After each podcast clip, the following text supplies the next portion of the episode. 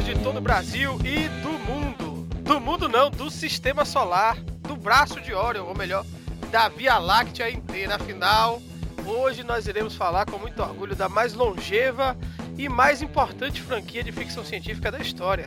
Aquela que foi onde nenhuma obra de ficção jamais sonhou ir. São 50 anos de uma jornada absolutamente fantástica do grande legado de Gene Roddenberry para o mundo. São 50 anos de Jornada nas Estrelas, ou melhor, Star Trek para os íntimos. Como você já sabe, eu sou Mário Bastos e apesar de não ser nenhum Capitão Kirk, bom, talvez minha forma física já esteja até um pouco próxima de William Shatner, né? Mas enfim, é, apesar de não ser nenhum capitão da Frota Estelar, hoje terei mais uma vez a honra de ser seu host nesse Varacast especialíssimo e conduzirei vocês aonde nenhum podcast jamais foi antes. Bom, pelo menos é o que a gente humildemente espera, né? Mas como vocês sabem, a USS Varacast é uma nave que nunca viaja sozinha. Tenho comigo compondo a minha tripulação para mais essa aventura, o sempre surpreendente e versátil Dario Lima. Diga, plá, Dario Lima. plá. Que porra é essa? Bom, de qualquer forma eu tô aqui usando uma camisa vermelha especialmente para gravação desse programa. Espero chegar vivo até o final. Vai morrer hoje. E como nós havíamos prometido, como o Varacast sempre faz, fizemos questão de convidar não apenas um, mas dois especialistas em Star Trek para compor nossa tripulação nessa nossa desafiadora missão. Gostaria de agradecer de antemão a presença de ambos. Primeiramente, Roberto Câmara Júnior, seja bem-vindo, Roberto. Opa, opa, opa, e minha filha vai nascer no mundo que tem uma nova série de Star Trek chegando. Que maravilha, depois de anos, depois de décadas.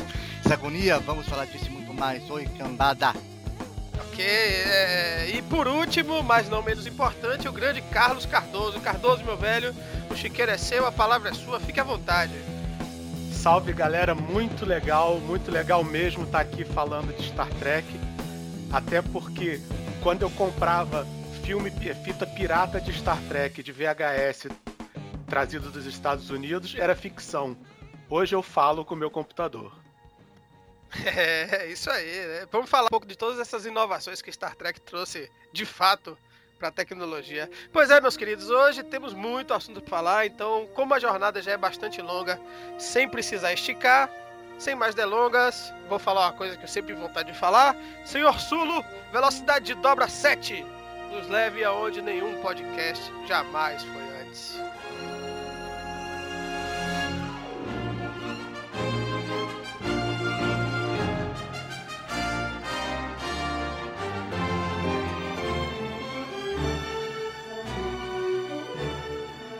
Pessoal, então, nessa primeira parte aqui da nossa viagem, nós vamos falar rapidamente sobre a breve história e algumas histórias em volta da franquia. Né? O criador de Star Trek foi um cara chamado Gene Roddenberry, né?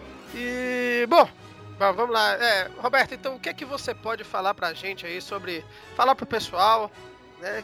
É, esse programa é um programa que tem, tem o intuito tanto de agradar a, fãs da, da franquia, quanto buscar é, é, familiarizar pessoas que não conhecem nada de Star Trek, que acham que Star Trek é muita coisa para conhecer e tudo mais, com a série. Então a gente resolveu fazer essa pauta, né, pra é, pegar esse caminho mais emotivo até.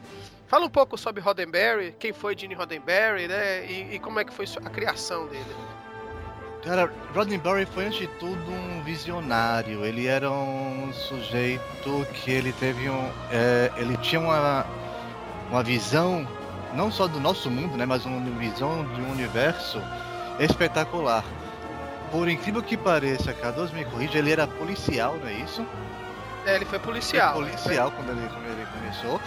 E ele tinha essas ideias loucas. Ele era adepto do que hoje em dia já se, do que se chama de humanismo. A religião dele era, ele era humanista, digamos assim.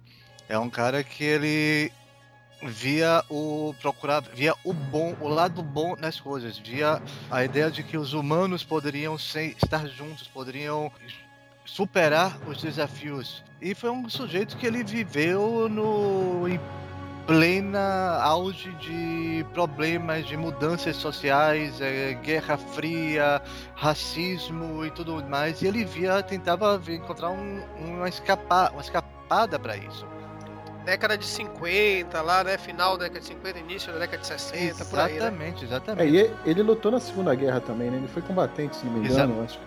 Sim, sim, sim. Bem lembrado. E a grande, a grande sacada dele é que ele, ele vendia os programas dele, ele era criador de, te, de programa de televisão, ele tinha é, a profissão de policial, mas como todo mundo em Los Angeles, ele queria entrar no mercado de Hollywood. Só que ele foi ao contrário do que todo mundo fazia na época. Ele não quis fazer, não quis vender um programa de ficção científica que fosse um bang bang nas estrelas, que fosse é, uma cópia de um filme de guerra passado nas estrelas.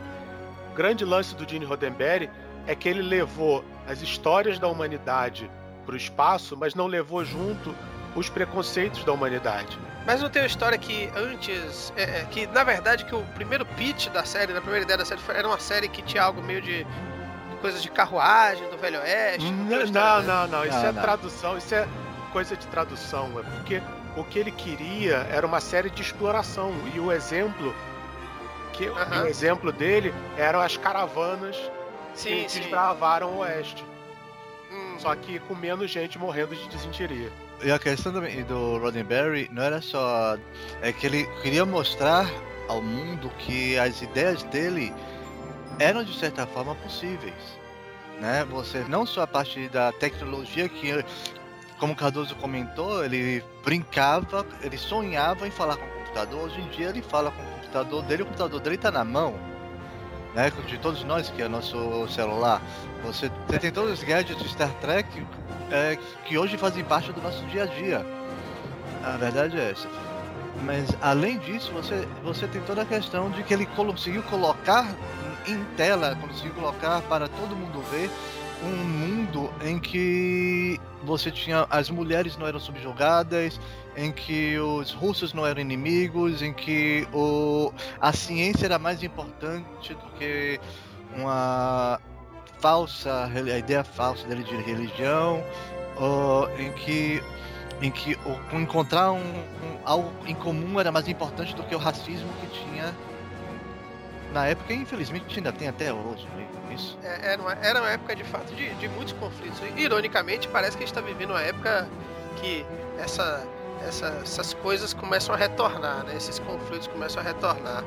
Muito propício que a gente tem, como a gente vai falar mais à frente, um retorno da, da, da série eh, Star Trek, Jornada das Estrelas, para quem sabe discutir essas questões. Agora, uma coisa que eu também queria saber de vocês mais, qual foi o momento que ele, que ele Cardoso, é, conheceu Isaac Asimov? Parece que foi um dos grandes apoiadores Quando foi que ele conheceu o Isaac Asimov? Sei lá quando ele conheceu o Isaac Asimov. Segura aí que eu tô entrando aqui na Wikipedia já. É, biblicamente? Porque realmente. Pergunta escrota, né? Não, mas assim, Asimov teve alguma. Teve, teve alguma. Alguma relação direta, que eu queria perguntar é isso, teve alguma relação direta na criação de Star Trek, apoiou, disse vai nesse caminho, tá legal, criticou. Eu conheço as histórias aí, meio umas, uns folclores, por exemplo. Eu conheço um folclore, assim, uma lenda, uma história meio folclórica aí, uma, essas lendas urbanas, que na primeira exibição do primeiro. É, é, do primeiro piloto de Star Trek, que a gente sabe que é uma série que tem uma peculiaridade que é uma série que teve dois pilotos. Do primeiro piloto de, da, da, da, série clássica, que quando terminou, é, apagou as luzes, aí alguém que estava sentado lá no fundo fez pesadas críticas ao piloto, disse que não ia funcionar por conta disso, disso, aquilo. Aí Roddenberry ficou indignado, quando foi ver, era Isaac Asimov. Aí depois eles conversaram e acabaram se entendendo, ficaram amigos. É, uma coisa, uma coisa assim que, é, que até é interessante puxar aqui é que a gente estava comentando aí do, do histórico do, do Roddenberry, que ele era policial tal.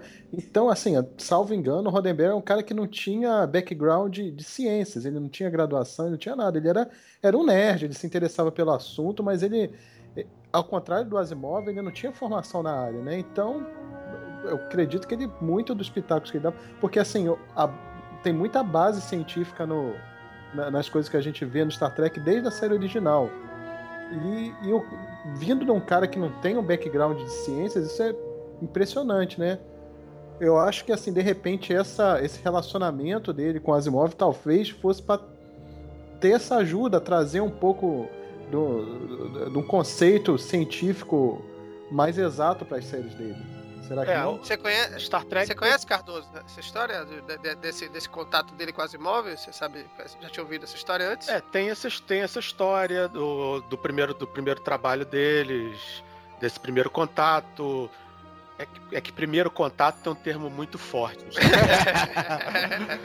Vai, mas teve, vai, mas vai, o, teve, aí, e ninguém sabe direito quanto o Asimov, que depois eles ficaram amigos, mas ninguém sabe direito quanto o Asimov colaborou realmente ou não, porque foi muito coisa deles, deles trocarem, ficarem trocando carta, telefonema. Reza a lenda que o Asimov fez todo o trabalho de consultoria científica por trás do Star Trek, do Star Trek 1, do primeiro filme. É, essa história eu conheço também. Mas não foi, mas não foi acreditado. Mas de qualquer jeito, o Asimov nem foi o único. Teve um monte de escritores de ficção científica Sim. que escreviam para a série, colaboravam, davam dicas. O... Os próprios roteiristas da série, eles acabaram cada um contribuindo um, contribuindo um pouco e foram formando o, o esqueleto da série, porque até eu acho o terceiro ou quarto episódio não existia federação. Ah, é? Até o segundo ou terceiro episódio, teve até não sei qual episódio, não sabiam nem o que, que movia a nave.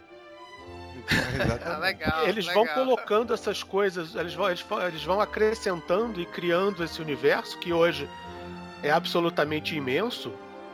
Mas se você, quando, mas quando você vai, quando você vai ver, é muita coisa por falta de, tem muita coisa que surge por necessidade. Os vulcanos, os romulanos eram parecidos com vulcanos porque era mais fácil fazer a maquiagem que eles já sabiam. Sim. E todo mundo se parece com o humano pelo mesmo motivo. Exatamente, é uma tradição que, fica, que se manteve até para nova geração. Bota uma massinha no nariz e tá bom. Verdade. É. Eu, inclusive, uma curiosidade: em, em Battlestar Galáctica, os, os, o papel usado pelo pessoal das colônias é cortado nos cantos. Pode ver que ele é meio, ele é meio hexagonal, ele, as folhas de papel não são quadradas. Eles fizeram isso porque eles tiveram que cortar tanta coisa durante, durante o projeto, que em inglês é o, o é, é, é cut corners, que eles incorporaram isso. Virou uma piadinha interna deles. Roberto, você ia falar alguma coisa? Eu comentar aqui que eu sou aqui na página do MDB de Isaac Asimov. Sim, Isaac Asimov tem página no MDB. Ele está acreditado como Special Science Consultant, como consultor especial de científico para a Jornada nas Estrelas do filme original, primeiro de 1979. Que bom. Olha aí, tá vendo? Vamos falar desse filme melhor mais à frente. Pessoal, vocês aí que são os grandes trackers aqui de, de, desse, desse nosso pequeno grupo, seleto grupo, se vocês pudessem definir assim Star Trek para quem não conhece, como é que vocês definiriam? Fala do que Star Trek para mim é o seguinte, pense numa série que há 50 anos atrás começou a falar de assuntos que nós falamos até hoje. Então imagine o que é uma série, um Star Trek novo vai ser daqui a 50 anos. Para mim Star Trek é um verdadeiro exercício de futurologia. Para mim Star Trek é, é, o, como é o meu sonho tópico de como quero ver a humanidade no futuro, pelo menos no Star Trek nova geração, né?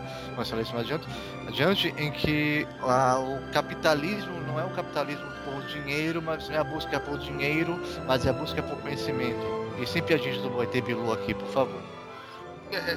É a busca do, por conhecimento, você querer explorar, você querer sair, você querer ir além do que você já sabe. E este é o grande sonho, porque não foi à toa que eu, que eu abri me apresentei dizendo que, poxa, eu estou feliz porque minha filha, primeira filha, vai nascer num mundo em que existe uma série nova de Star Trek. Eu espero que, assim como eu vi a série, de, a, vi a série antiga, que a série antiga é de se não me falha a memória, terminou 10. Não, começou 10 anos antes de eu nascer.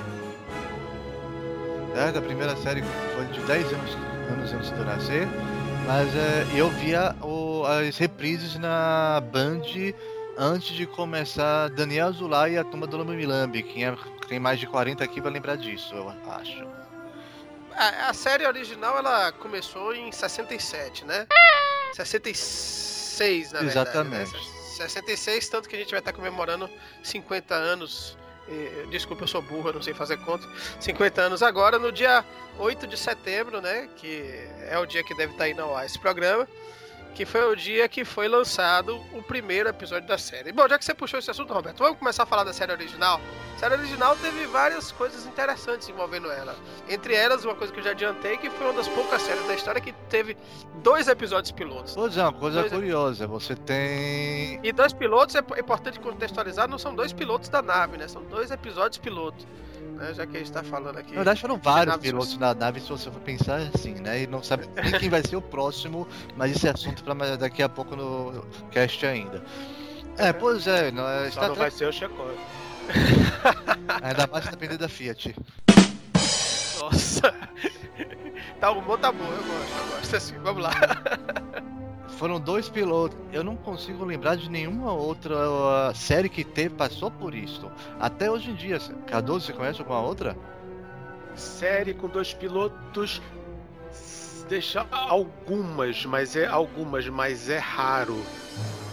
Exemplo, é... o, o Big Bang Theory, eles refizeram o eles refizeram o piloto completa, completamente. Mas já entrou, mas, já, mas o piloto que eles fizeram já entrou como episódio 1. É, então não é, então não é piloto, né? Dois não, pilotos mas que o... foram ao ar e foram incorporadas as coisas ao, ao, ao cânone da história. Ah, mas o The Cage também, também, também fizeram o mesmo, então... É, é aproveitar. É, é. é, é. The, Cage, The Cage, inclusive, é, aparece a única maçaneta na história da Frota Estelar na, no, na porta do quarto do único sujeito numa cadeira de rodas, de rodas tetraplégico que não pode abrir a porta. Tá, mas só para contextualizar que a gente já entrou, vamos, vamos é, avançando a toda, é o seguinte, os dois pilotos é que foi feito um primeiro piloto, inclusive o Capitão Kirk não, é, não existia nesse primeiro piloto, o Spock ele tinha emoções, né, no primeiro piloto e tinha umas sobrancelhas muito mais estranhas, eram bem diabólicas até as sobrancelhas do Spock. E o pessoal não gostou do primeiro piloto. A verdade é que a, a CBS não gostou do primeiro piloto. Mas por sorte, e ninguém sabe, pelo menos pelo que eu. Tem essa história do Asimov também, que foi mencionada antes, mas oficialmente ninguém sabe o porquê. Né, era muito raro, eles aceitaram fazer um outro piloto. E aí que foi, aí sim que nós tivemos o Capitão Kirk com o Spock do jeito que nós conhecemos. É, e tudo mais. Mas esse primeiro piloto ele é considerado canônico ou não? Esse piloto, o primeiro de todos, o que era com o Capitão Pike? Sim, sim, eu, eu acho que sim, ele, não é? Não, peraí, agora você me pegou. Cardoso, você me lembra de The Cage, como é que é? Ele entra como ele era o capitão anterior da, da Enterprise? Não. O primeiro piloto é canônico? Eu acho que é. Porque eu sei que no reboot agora do filme eles fizeram essa homenagem. Botaram primeiro Sim. o Pike como capitão da Enterprise, aí depois o Kirk assume. Mas eu não me lembro se ele já entra no The Cage. O que é que eles pra novamente contextualizar? Entra, entra. Se não, se não, se não fosse canônico, no, o The Cage não funcionaria. É, tem razão. Mas ele entra já, mas ele entra como ex, ele entra como ex-capitão da Enterprise ou como um capitão de outra nave qualquer? Essa é a minha pergunta. Não, capitão da Enterprise. Inclusive, entra... o, Spock, inclusive o Spock é o, foco, é o foco de tudo. O Spock chuta o pau da barraca para salvar o para salvar o Pike. Exatamente, bem lembrado. O que aconteceu foi o seguinte: tem o The Cage, que se me falha foi já o quarto ou quinto episódio, não é isso, Gardoso? quarto ou quinto produzido, quatro ou quarto ou quinto que foi ao ar, porque eles ainda fazem essas até é, essa é distinção. É essas mudanças, exatamente. Então, o que eles fizeram é que o, o no The Cage, que significa jaula, o, eles pegaram partes do, do episódio piloto que nunca foi ao ar. Eles mudaram completamente a história. Eles mudaram a história e introduziram no novo, como se fossem memórias, memórias do que aconteceu então, outras coisas que aconteceram no passado. É isso, faz tempo que eu não vejo The Cage. Ou tô viajando totalmente. É, tá, na verdade, eles, na verdade o que eles fazem? Eles recontam parte do que aconteceu no The Cage, que é o Enterprise chegando no planeta lá com os alienígenas, com os talosianos malvadões que capturam alienígenas para botar no zoológico deles. E no episódio original, no, no episódio original, o pai que conseguiu fugir com o resto da tripulação. Só que aí o pai que sofre um acidente e fica completamente tetraplégico, queimado, imobilizado numa cadeira de rodas. E o, e o que que o Spock faz? Ele leva, ele quer sequestrar o Pike para levar para o tal planeta, porque os alienígenas vão cuidar dele e manter ele numa numa espécie de paraíso telepático onde ele vai levar uma vida normal e feliz com um monte de alienígenas com roupas curtas. Não, mas só corrigindo o seguinte, The Cage é o nome do piloto original, que nós mencionamos o primeirão piloto que era só o Pike. O episódio que depois, inclusive é o único episódio da série original que tem que é dividido em duas partes, é o The Managery. Aí eles aproveitaram um, o piloto que não foi ao ar para poder usar no, no outro episódio. Ok. É, bom, então essa série original teve três temporadas, né? É, você teve logo, como vocês falaram, o Capitão Kirk entrou, a tripulação clássica que todos nós conhecemos e aprendemos a amar. Capitão Kirk interpretado pelo William Shatner, né? O, o Spock interpretado pelo imortal Leonardo Nimoy e o Senhor Sulu, que tem o George Takei até hoje, né? O Chekhov, que era o russo, a gente vai falar melhor sobre essa, essa essa tripulação aí que é multirracial, multiétnica, multinacional, que é muito interessante. Mas assim, depois de três anos. Só não, tem, só não tem brasileiro porque, convenhamos, vamos, tudo tem que ter um limite, né? É, ia ser, imagine, né? Brasileiro zoando na, na, na, na Frota Estelar, ia ser uma loucura. Bom, mas depois de três anos a série foi cancelada. Né? Teve três anos, e, assim, três, três temporadas. Não é exatamente uma temporada de. Uma, um, uma série de sucesso. Pode uma série de sucesso, né? É a, a, a, a emissora que era a CBS, não é isso? Na época decidiu cancelar, mas os fãs reagiram de uma forma muito peculiar. Se eu bem me lembro, tem outra história que eu conheço, outra lenda urbana aí, que a, a, os fãs simplesmente inundaram a CBS com cartas, quase que literalmente, exigindo o retorno da série Star Trek. Vocês conseguem, conhecem essa história? Confirmam? Como é que é? Sim, essa história não é conhecida, só que o negócio é que não foi nem a CBS. A CBS, se não me falha a memória, ela vendeu Star Trek pra NBC. Uhum. É, e a NBC que nunca levou a sério. Tanto é que eles colocaram. Star Trek ela chegou, ela estreou no, em horário nobre na época. Ela era série de. Era a série que você colocava, sei lá, nas 9 horas da noite, no horário, o melhor horário que tinha. Certo. Mas quando foi pra NBC, Aí a coisa mudou. Começou, foi, foi anunciado que ia passar sete e meia de terça-feira, acabou recebendo hora de oito e meia de sexta-feira, sabe? Que é um horário péssimo, então é claro que a audiência foi caindo. Uhum. Né? O, foi, recebeu várias críticas e tudo mais, e mesmo assim a, eles tentaram, mudaram. Né? Tanto é que na terceira temporada eles colocaram para piorar, piorar a coisa e tudo mais, colocando para 10 horas da noite de sexta-feira. Ah, então peraí, então a série só teve. Só foi a primeira temporada na CBS, foi isso? A primeira, a primeira temporada foi na, CB, na CBS, depois ela foi pra é, NBC. Pra NBC. Ah, eu não sabia disso, eu achei que ela só tinha ido pra NBC na terceira. Pensava que ela tinha. Bom, Pelo aí. Pelo menos isso que tá dizendo aqui é o pai dos, o pai dos não, que é o você faz de conta. Você faz de conta que você que sabe. Lógico. Isso aí ser cortado. Isso é informação original. Mas, e, pô, então, claro, né, que a série só podia ser malfadada, mas é, é, é, o, o que eu queria, assim, destacar aqui é que na época não se tinha consciência da, do sucesso que a série tinha feito. Tem que se lembrar, tem que contextualizar o pessoal aqui, o ouvinte, que a gente vive numa época, quer dizer, a gente não, né? Mas na época deles aí, onde a série estreou e passava em 67, 68. Na verdade, até 69, 69 o homem sequer tinha chegado na Lua ainda, né? Vai chegar depois. E chegou não existia internet. Em 69, em julho. É, 69.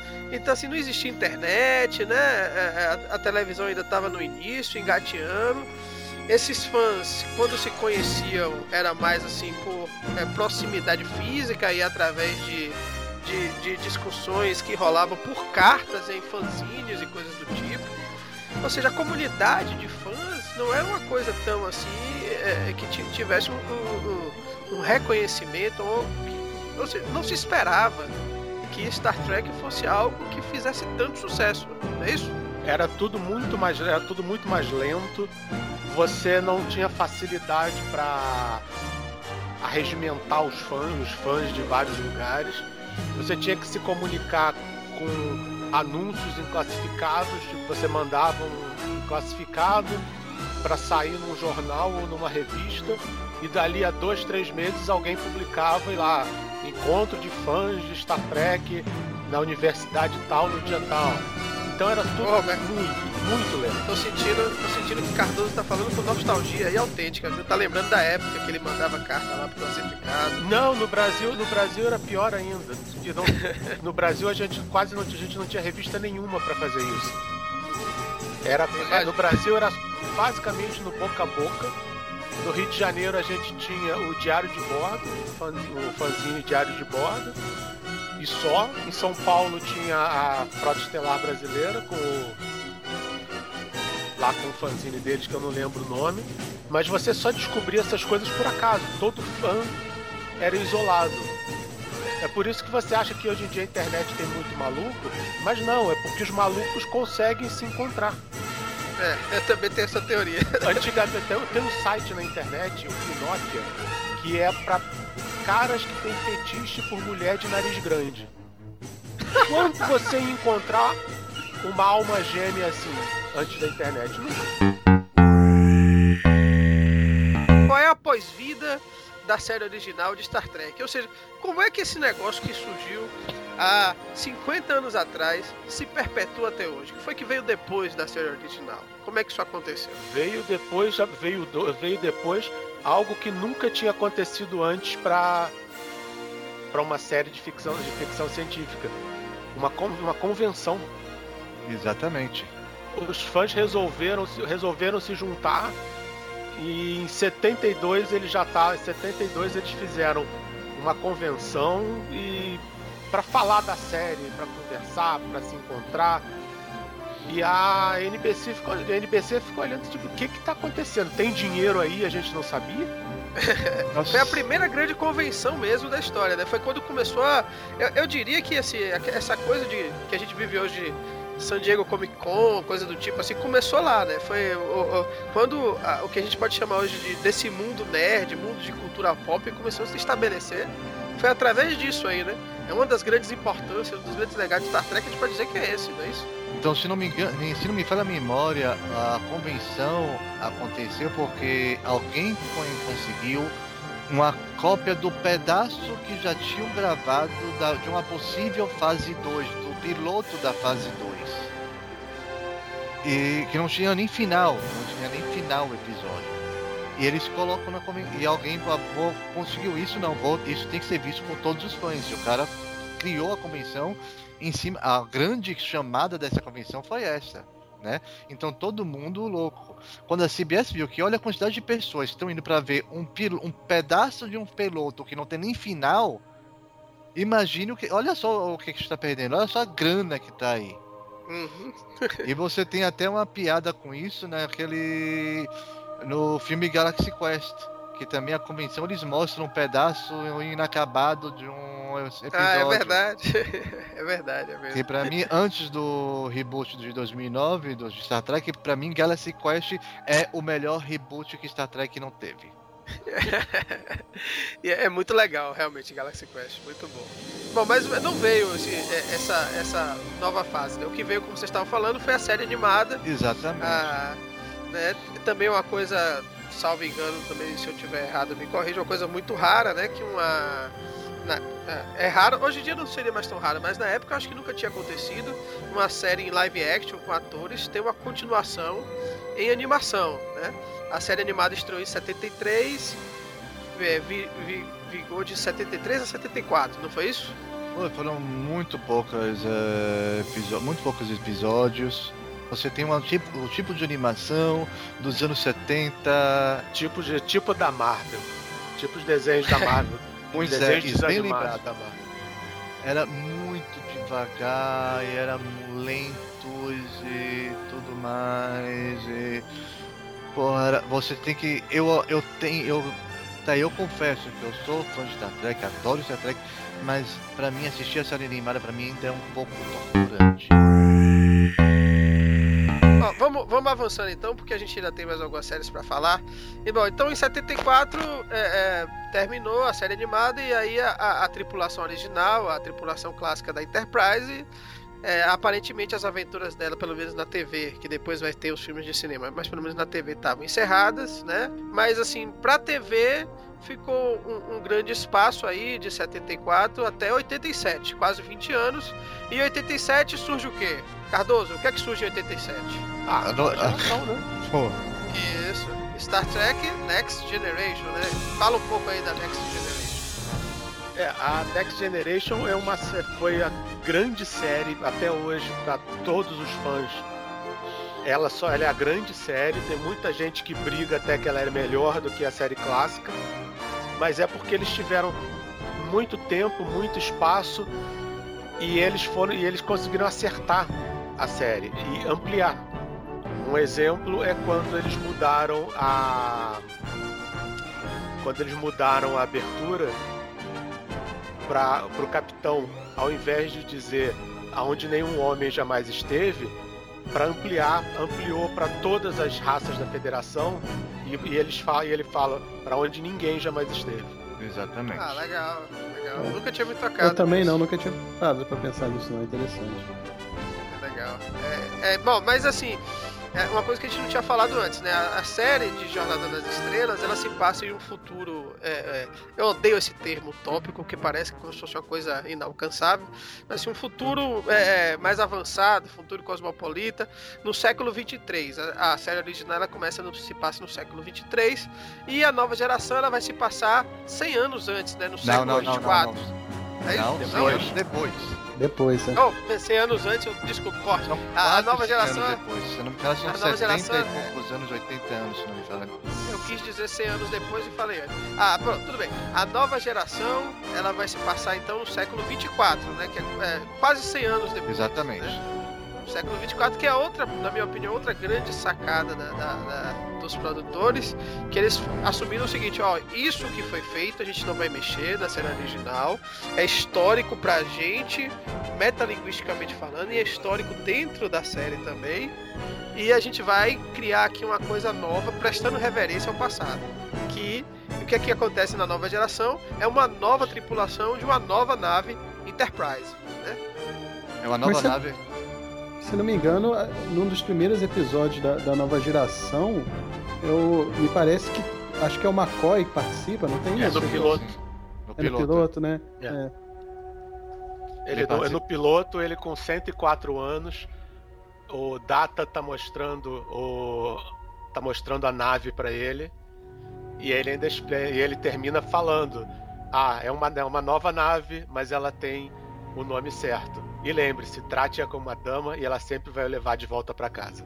Isso, bacana. É legal que eles fazem essa ponte de essa transição de uma série para outra, usando o personagem. Exatamente, não só faziam uma... eles entendem Fica uma que coisa de passagem de tocha, né? Exatamente. É... E é uma coisa que é totalmente plausível, né? Que você é uma pessoa com 104 anos daqui a 300 anos, pode ser uma coisa normal, a pessoa viver até lá ou mais. Sim, sim. E uma coisa que a gente não tinha falado até agora, né? Pecado é da importância da nave Enterprise na, na, na, na série, né? A Enterprise talvez seja o, o, o, grande espírito, o grande símbolo de, de Star Trek. Eu, a coisa que se você olhar, todo mundo hoje em dia, qualquer pessoa, talvez nunca não saiba do que se trata a série. Tem gente assim, né? É impossível. É, eu, eu, acho difícil, mas tem gente assim. Eu tava assistindo aquele. Pra dar risada, aquele filme Ted 2, do, do Seth MacFarlane, com o, o Mark Wahlberg, do, do Ursinho de Pelúcia. Isso é o que você vê para dar risada. Porque isso é. diz muito sobre sua personalidade. E aí, é, é... mas o filme é, é, é ele é escrachado, mas tem umas, umas, piadas engraçadas, porque o Seth MacFarlane ele é nerd também. E aí ele bota um personagem Sim, na história que ela é super gata, né? Que é a personagem que vira o interesse romântico de Mark Wahlberg. Só que ela é uma pessoa completamente ignorante para tudo de cultura pop. Aí tem uma hora que eles estão em Nova York lá, vai ter a Nova York, a, Comic Con Nova York. Eles quase atropelam na rua um cara de Darth Vader, outro cara de Obi-Wan Kenobi Stormtrooper. Aí ela começa a falar umas coisas, parará. E aí fala assim, ah, desculpe, vida longa e próspera. Aí eles, não, você tá maluca! Desculpe, desculpe, é, ela não entende das coisas, assim. Enfim, é, é, a Enterprise eu acho que é um, é um, é um ícone, né? Qualquer pessoa sabe que aquilo ali está relacionado de alguma forma à Jornada nas Estrelas. Ou então, se cometer aquela gafe, a Guerra nas Estrelas, pelo menos. É um, é, é, um, é um design vencedor, é um design que vem se mantendo há 50, há 50 anos, é um design que funciona, que você olha e pensa, poxa, essa nave é funcional. Isso não é alguma coisa criada por um um bando de desocupados colando pecinha para ficar bonito. É uma coisa que parece que funciona. Tanto e é... tanto é que tanto é que a Marinha dos Estados Unidos é, pediu para estudar, para visitar o cenário e estudar o cenário da ponte porque eles queriam usar, aprender como a ponte funcionava para usar nos porta-aviões deles. Exatamente. Você tem a questão da nave da Enterprise é que ela foi a, a insistência de Roddenberry de fazer algo um pouco diferente quer dizer, algo que nunca tinha, tinha sido visto. É, você tem, na verdade, é um disco voador, porque a, você tem o prato em cima, né? Tem a parte onde fica a ponte de comando, e com uma cauda. Uhum. Se você for parar para pensar que é, pensar em aerodinâmica, isso não existe. Pior coisa do pior design possível. Só que, gente, estamos falando de espaço, não tem aerodinâmica. Não tem que se preocupar com isso. E nave, uhum. de, e nave de ficção científica naquela época era ou, era disco, ou era disco voador ou foguetinho. Exatamente. É. Então ele já começa, você vê aquela nave voando pelo espaço, mesmo naquela animaçãozinha meio tosca, é tosca pra gente, pra época, era a coisa mais incrível. Era a coisa mais incrível. E era uma coisa que você via que tinha trabalho, não era.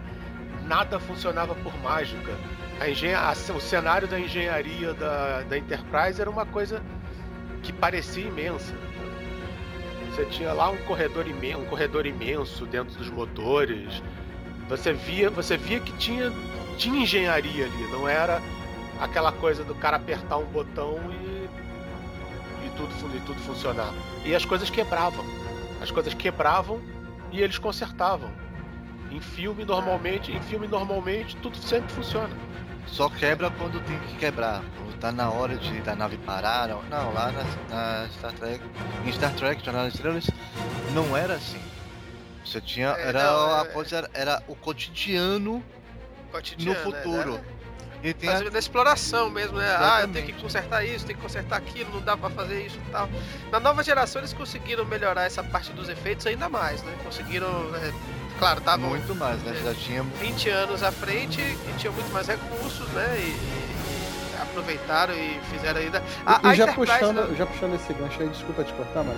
Já, ah, já puxando esse gancho aí, aproveitar para falar que a, a nova geração trouxe uma das tecnologias que até hoje eu acho uma das coisas mais interessantes da, da série Star Trek como um todo, que é o, o holodeck. Ah, bom. o holodeck eu acho fantástico. É. Tem, tem episódios inteiros que se passam lá. Inteiros, é, é verdade. muito bom que é aquele do, do Data se fazendo de Sherlock Holmes. Né? Mas, mas, já que você falou aí, Dario, é, vamos falar um pouco rapidamente da tripulação da nova geração, né? Então, o Jean-Luc Picard, né, que vem a assumir. Ele vem com uma missão um, um, um, muito desafiadora, o Patrick Stewart, que é assumir o lugar do Capitão Kirk, né? Do, do, do, do William Shatner, do icônico capitão da Enterprise. Né? Eu pensei e... que a, mas, e a missão do Picard é mais complicada ainda, mas ele conseguiu, que é se render em todos os sistemas solares da Federação. oh, mas é, né, a missão deles é de paz, né? E assim, é, é, eles vão fazendo um, um, negócio bem interessante de, de, de, na nova geração, de ir ocupando aquele, aquele a tripulação, aquele, aqueles aquele núcleo de personagens com personagens também muito ricos, muito interessantes, né? Vocês querem falar um pouco sobre esses personagens rapidamente? O, o melhor dos personagens da nova geração é que eles não são substitutos. Uhum. Ele, todos eles é, eles não têm necessariamente um equivalente na velha na série clássica e eles não têm e quando tem um equivalente tipo capitão tem, tem capitão nos dois. Mas os dois os personagens são opostos. O Picard Sim. é o oposto do Kirk. Isso é isso acho mas muito legal essa uma, mas não de uma forma não de uma forma ruim. O Data o Data é um é oficial de ciências e, mas ele não é o Spock, ele é o contrário do Spock, porque o Data quer ser humano, o Data busca a humanidade, que era o que o, o Spock tentava o tempo todo se distanciar. Então isso deu ampliou a visão do universo de Jornada nas Estrelas sem é, falar mal e sem diminuir os personagens antigos. Você tem também a ideia de que, você, é, que as coisas mudam, foram 100 anos quase que se passou entre uma e outra, então você tem funções na nova geração que não existiam na, na série original. E não somente, não somente as coisas mudam, mas que novas raças vão se, vão se juntando à federação. Por exemplo, os Klingons, né? Que eram os vilões Exatamente, né, da, você tem... da primeira geração. Eles entram, né? O, como vocês falaram, o Tenente Worf, né? Ele. Ele entra no como. No começo ele, né? Ele é Alferes, né? No começo. Não, não, ele... não, Alferes é o. Will Wilton. Por favor, não, não... Por favor, não mencione esse nome. ok, então mudando. Mas enfim, ele, ele começa bem baixo, né? Mas ele é o primeiro Klingon a, a aparecer. É, ele assim. não come, ele já ele não entra na série como oficial de segurança. A oficial de segurança é uma outra.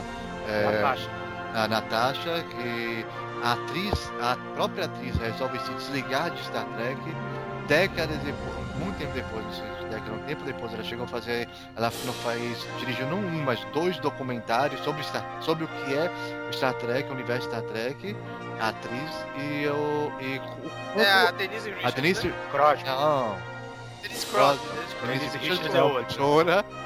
Bem melhor, né? Não, a Tasha, a Tasha dava um caldo legal também. O legal é que ela, ela saiu da série porque ela não gostou do caminho que o personagem estava tomando, que disse que estava muito sem função.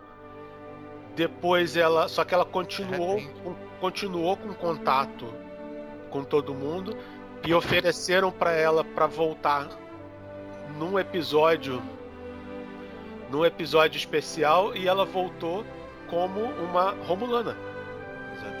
Ah, ficou muito legal. Ficou muito legal. Ela apareceu em alguns episódios.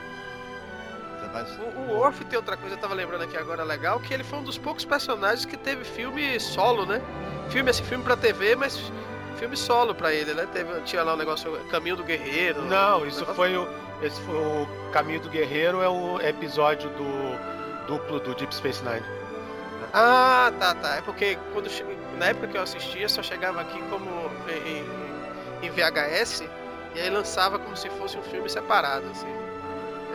Legal, é, você me fez lembrar de uma coisa, Cardoso. Eu comecei a assistir Next Generation, a nova geração, é, em, em VHS, né? Na época de, de, de locadora de, de É interessante, ia... mano. Eu também, cara. Todo meu, meu, meu, pai alugava e trazia, porque acho que não passava na TV na época. Não, não, e foi lançado como filme, né? Eles botavam dois episódios Isso, é. em, em, uma fita e lançavam, né? Como se fosse um filme. Não, já, eu já sabia que era uma série, já sabia que era coisa, e eu também vi, da mesma forma, em VHS, alugava o VHS, e eu lembro que quando finalmente chegou a TV a cabo a, em Salvador, e descobrimos que um e descobrimos que um dos canais ia passar Star Trek Jornadas Três na minha casa foi um evento. Meu pai, eu, minha paixão por Star Trek, minha paixão por sistema científica veio de meu pai. Ele, ah, ele, ia de, ele era louco por Asimov, ele assinava a revista Planeta, que para ele, pra, é, revista Planeta era a melhor coisa que tinha no mundo de novo, né, numa época sem internet, né? Você não tinha como chegar no Google e botar quero saber sobre o sistema solar. Nada, nada, nada. O pai ele via as coisas é, de um. É, assim, eu lembro que ele me disse que ele leu é, Eu Robô, ele lia imóveis.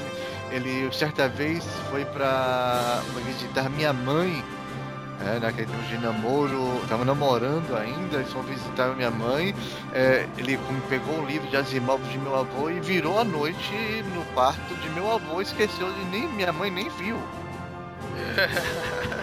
né, virou a noite lá no quarto. Ele ne, nesse dia seu avô falou, minha filha, case com esse rapaz. É, não, mas, mas, mas, mas,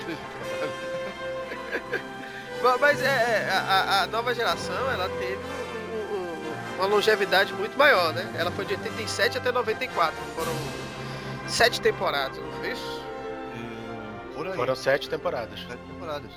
Do, do encontro longínqua ao All Good Things. E teve de certa forma um fechamento, né? O que a primeira, que a original não teve. Tá bom que vai fechar no filme, depois eles voltam no filme, mas mesmo assim teve um encerramento, sério. Isso é muito, isso é muito raro. Normalmente quando eles quando eles decidiam acabar com uma série, acabava e pronto. E, e, a nova geração teve, teve uma coisa também que era muito bom naquela época, que não tem mais hoje em dia. Tinha, ele teve tempo. A primeira temporada foi muito fraquinha. A nova geração só engrenou mesmo na terceira temporada. Hoje em dia você vê moleque dando piti quando vê o piloto de um filme de uma série falar, ai, achei uma merda, não vai, não, não presta, não vou nem assistir. As pessoas uhum. não têm mais paciência de, de deixar a série crescer, de deixar as pessoas, os criadores se encontrarem. Uhum. Isso mata muito, isso mata muito a série boa.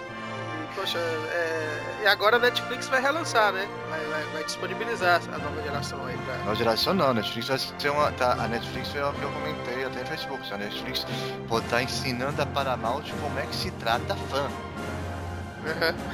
Sabe? Porque essa história, essa desculpa da Paramount, pra mim eu ainda não consegui engolir essa desculpa da Paramount de lançar em, em 2016 um filme dois meses depois, no Brasil e em vários lugares da América Latina, também não só aqui e na Ásia, dois meses depois do filme ser lançado. Não tem. Eles, faz, eles, eles fizeram isso com o, o, o, segundo também, né? Com o anterior. Eles fizeram isso com o anterior também, foi lá, né? E, e você vê o seguinte, já quem quiser ver o filme é, na biblioteca do Paulo Coelho já tem. Em uma, uma é. qualidade péssima, mas tem. Eu, eu, vou esperar, vou esperar ver. Bom, é, é, a gente vai falar disso melhor mais na frente. Então, depois da nova geração, como o Cardoso falou, foi uma, uma grande série mesmo, teve grande espaço para se desenvolver. Infelizmente, a gente não vai poder aprofundar muito nela. Vieram ainda mais três outras séries, né, no mesmo universo de Star Trek. Veio em seguida a Deep Space Nine. Que eu acho a mais curiosa essa... de todas, porque não se passava numa nave, né? não se passava numa nave, se passava em uma estação espacial. Estação espacial é talvez a minha, seja a minha série favorita. Mais do que a nova geração. É que Deep Space Nine é um pé no chão. Coisa que é aquela coisa utópica da nova geração. Deep Space Nine é uma série cinza. Ela é muito mais política, né? Não é, não é todo mundo. A federação não é 100% boazinha. Os Romulanos não são 100% malvados. Você tem. A federação tem aquele discurso de superioridade moral mas eles são hipócritas porque eles deixam as colônias na, na, zona, na zona de disputa com os cardassianos serem tomadas por eles porque é politicamente interessante. E surge em Deep, Deep Space Nine algo que vai reverberar até no penúltimo filme novo de Star Trek, que é a Seção 31 Seção 31 que é? Me lembra aí que eu não lembro o que é isso. A Seção 31 é um, é um grupo dentro, dentro da, frota, da Frota Estelar que existe desde a fundação da Federação e que são pessoas, são pessoas em, em, posições, em posições de poder que elas fazem o trabalho sujo que ninguém quer fazer ou eles, eles manipulam a política, manipulam os acontecimentos para proteger e tocar a, a, federação, a federação dentro da galáxia. Como tipo, se fossem os Illuminati, né? Não, sem essa, mas sem, sem essa, essa aura essa de mística. Essa aura mística de conspiração, eles não querem assumir o poder, eles não são é, eles não, não são gananciosos por assumir o poder, eles querem que a federação funcione.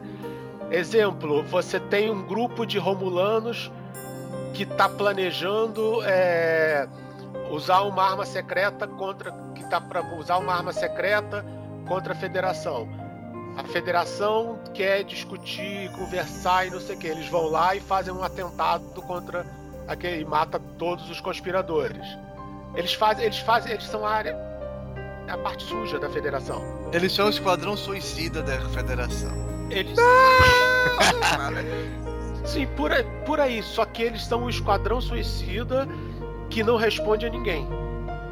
Ah, é, é, é são eles que estão envolvidos na, na, na, na no, lá no, no é, Star Trek Into Darkness, na, na coisa do, do, de Khan, né? Do que acontece com o pessoal de Khan, né? Exatamente. Apesar de não ser mencionado oficialmente, sim, são eles. É, não, eu me lembro que fica sugerido. O Robocop é, faz parte da. Isso, eu me lembro que fica sugerido aí. Aí tem aquela Enterprise do mal, né? A Enterprise negra. Né?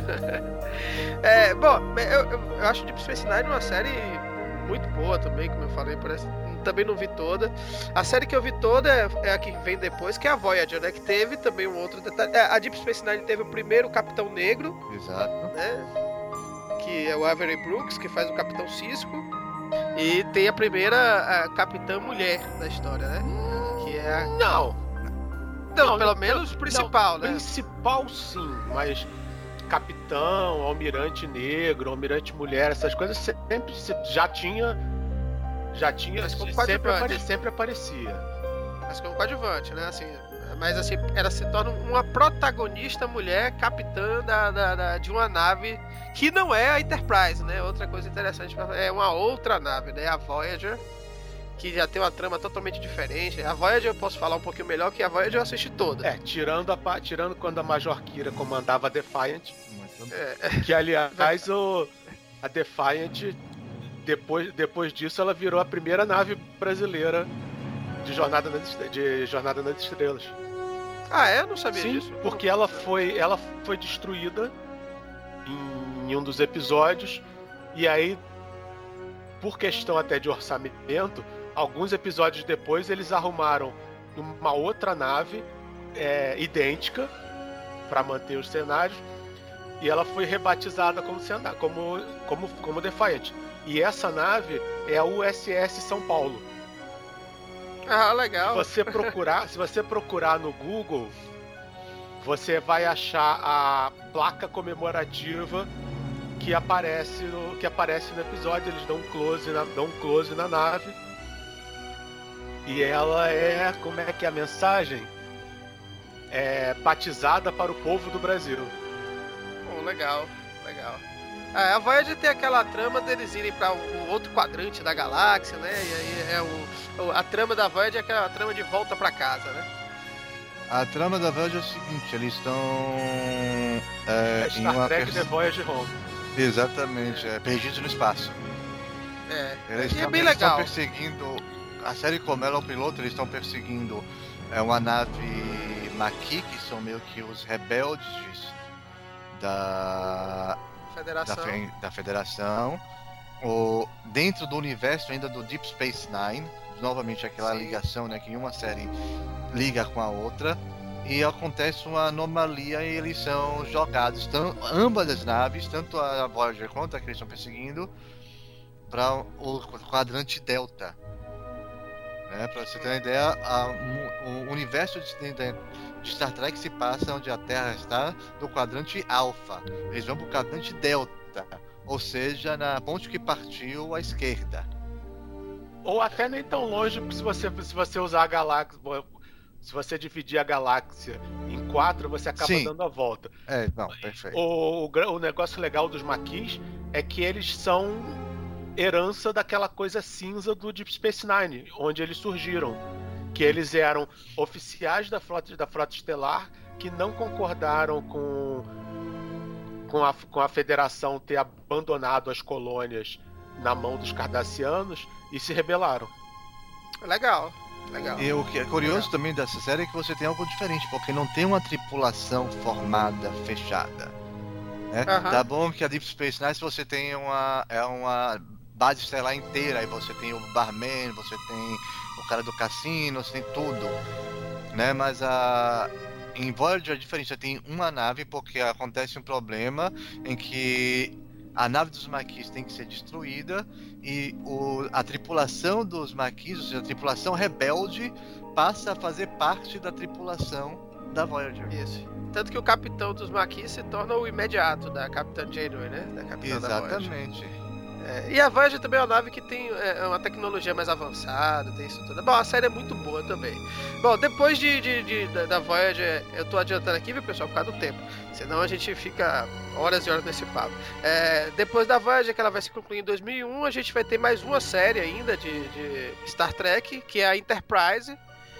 Que é, a Enterprise ela vai contar a né? formação. Né? É, ela volta 100 anos, né? Ela, ela vai pros... Ela é 100 anos antes da série original. É como, ela é como, como surgiu todo. Como so, so, ele vai contar a história de como surgiu a federação. A federação. Não existe a federação ainda dos planetas, né? São os vulcanos ainda e os terráqueos meio que se a, organizando aí. Os terráqueos querem explorar. Os vulcanos é, tentando controlar os terráqueos por conta da primeira diretriz. A gente não falou nem da primeira diretriz, não, a primeira, né? a primeira diretriz nem existe ainda na Enterprise, na verdade. não vão é, ser formada, né? É. A primeira diretriz ele diz que o para você ter para que a Star Trek é uma a Jornada das Estrelas é uma série de exploração.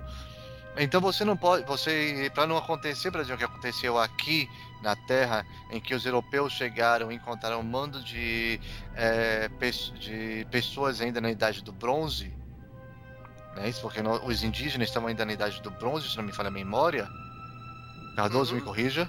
O que? Os nossos? Os nossos? Nem de longe, eles estão na idade da pedra. Da pedra, sim. É. É. Mas é, exato, pior ainda, você na idade da pedra. Para não acontecer a mesma coisa que aconteceu aqui, o que, é que a, a, primeira diretriz diz?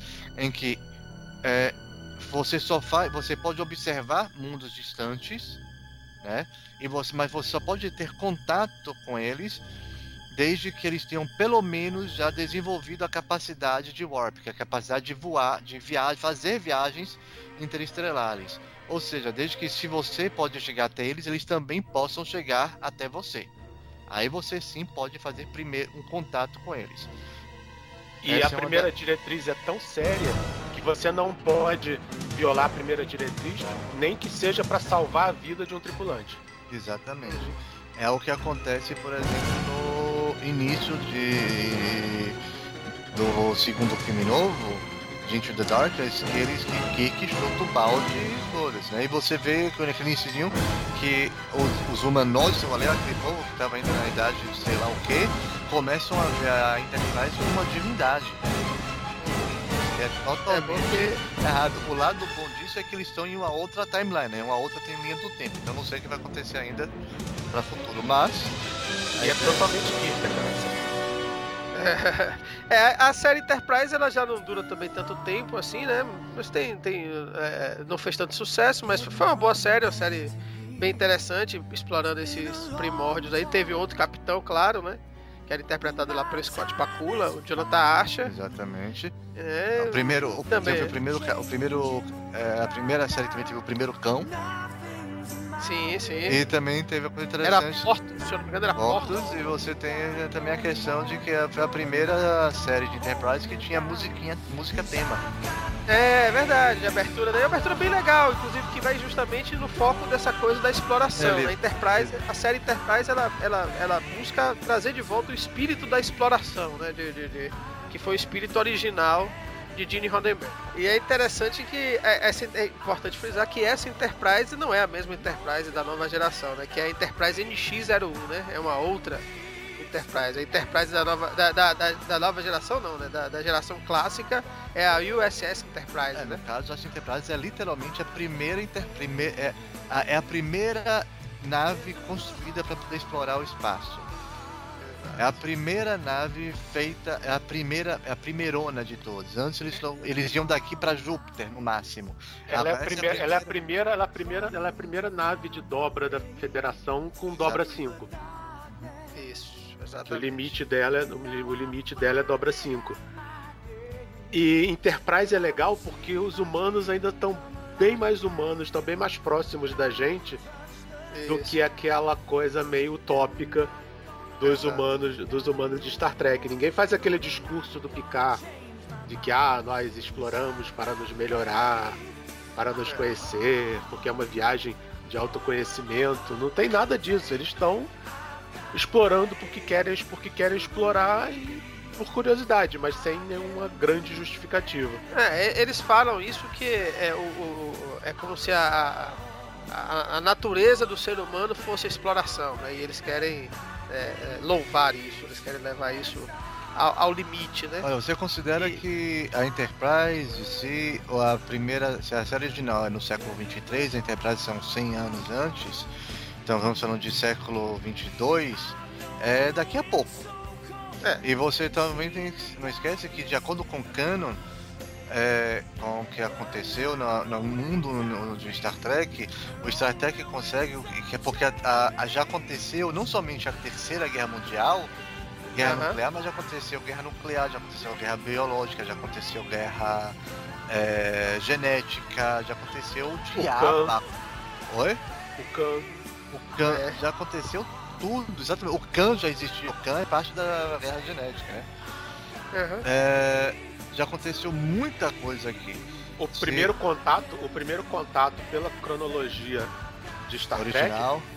Não, é, pela, né, pela, é, pela cronologia oficial até hoje, vai ser daqui a 47 anos. Porque o, a série, porque o reboot novo não alterou isso. Legal, legal. O reboot, no, o reboot novo só acontece depois do primeiro contato. Muito tempo depois do primeiro contato. Você é... tem falar do episódio de, de Enterprise no universo do espelho? Oh. Ah, você quer falar? Pode falar, fala aí, faz um comentário então tem um tema recorrente em Star Trek que surgiu na série clássica de 66, que é o universo do espelho, que é um universo paralelo onde a Federação é malvada, o Spock usa um, usa um cavanhaque. Isso virou, isso virou uma espécie de piada é, no mundo da cultura pop. E em Star Trek eles começaram a reutilizar isso. E aí em Deep Space Nine tem vários episódios passados nesse universo do espelho, onde a Terra é um império. E em Enterprise eles fizeram três, dois ou três episódios também nesse universo, mostrando a origem do Império Terrestre. E a própria abertura é diferente. Sim, eu lembro disso. A abertura, ao invés de ser um monte de naves, navios, exploração, espaço, é só nave de guerra, avião, bomba. Destruição. É, destruição foi é muito bacana. E eles ainda e eles ainda descobrem uma a Defiant do século do Kirk que foi parar por uma dobra temporal 100 anos no passado e aí eles usam essa nave do futuro para criar o Império Terrestre e escravizar todo mundo, inclusive os vulcanos. Legal. Tem uma trama de viagem no tempo, se eu não me engano, né? Do, do, Muito. Do, pessoal vindo do século 31, um negócio desse, ah, né? Tem a Guerra Fria temporal, mas não fala essa parte chata. E fora que tem os episódios, o episódio com nazistas, que toda série de ficção tem que ter um episódio de viagem no tempo com nazistas. Muito bem. Ah, claro. A regra é clara, não dá pra, ser mexer, pra mexer nisso. Ah, uma coisa que a gente percebe disso aí é que houve um cuidado muito grande, né? Que é, claramente quem fez tanto a nova geração até a Enterprise foram fãs, né? O pessoal, você percebe que o pessoal que trabalha na, na, na produção, na criação da, da, série até hoje, como o Brandon Braga, por exemplo, são pessoas que são fãs da série mesmo e que sabem as minúcias da coisa, né? Você consegue fazer essas amarras aí, o que dá uma consistência muito maior a esse universo, né? Desse universo muito mais bonito, muito mais rico, muito mais atrativo. Isso é, isso é o isso é o segredo do sucesso de Star Trek e é o que está é o que tá engessando a série. Que cada vez é mais complicado você fazer uma história em Star Trek porque tudo já foi contado e tudo tem conse consequência, tudo está interligado. Então você não tem muito pra, você não tem muito para onde ir.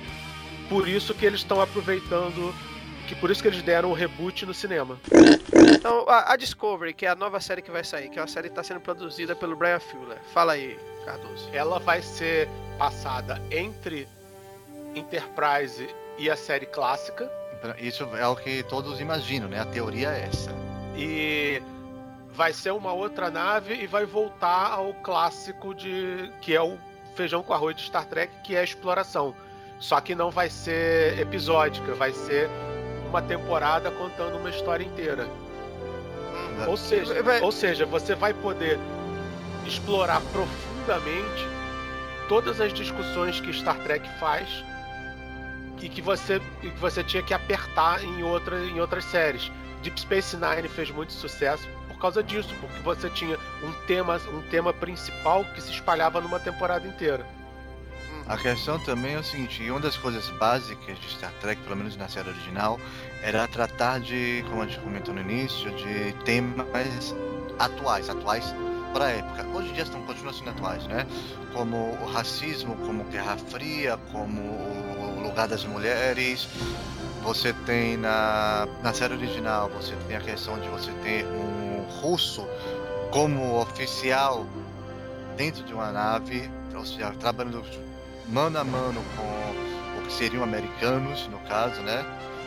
Isso no auge da Guerra Fria, estamos falando de 1960, da década de 60. Você tem uma mulher, não só uma mulher, mas com uma mulher negra.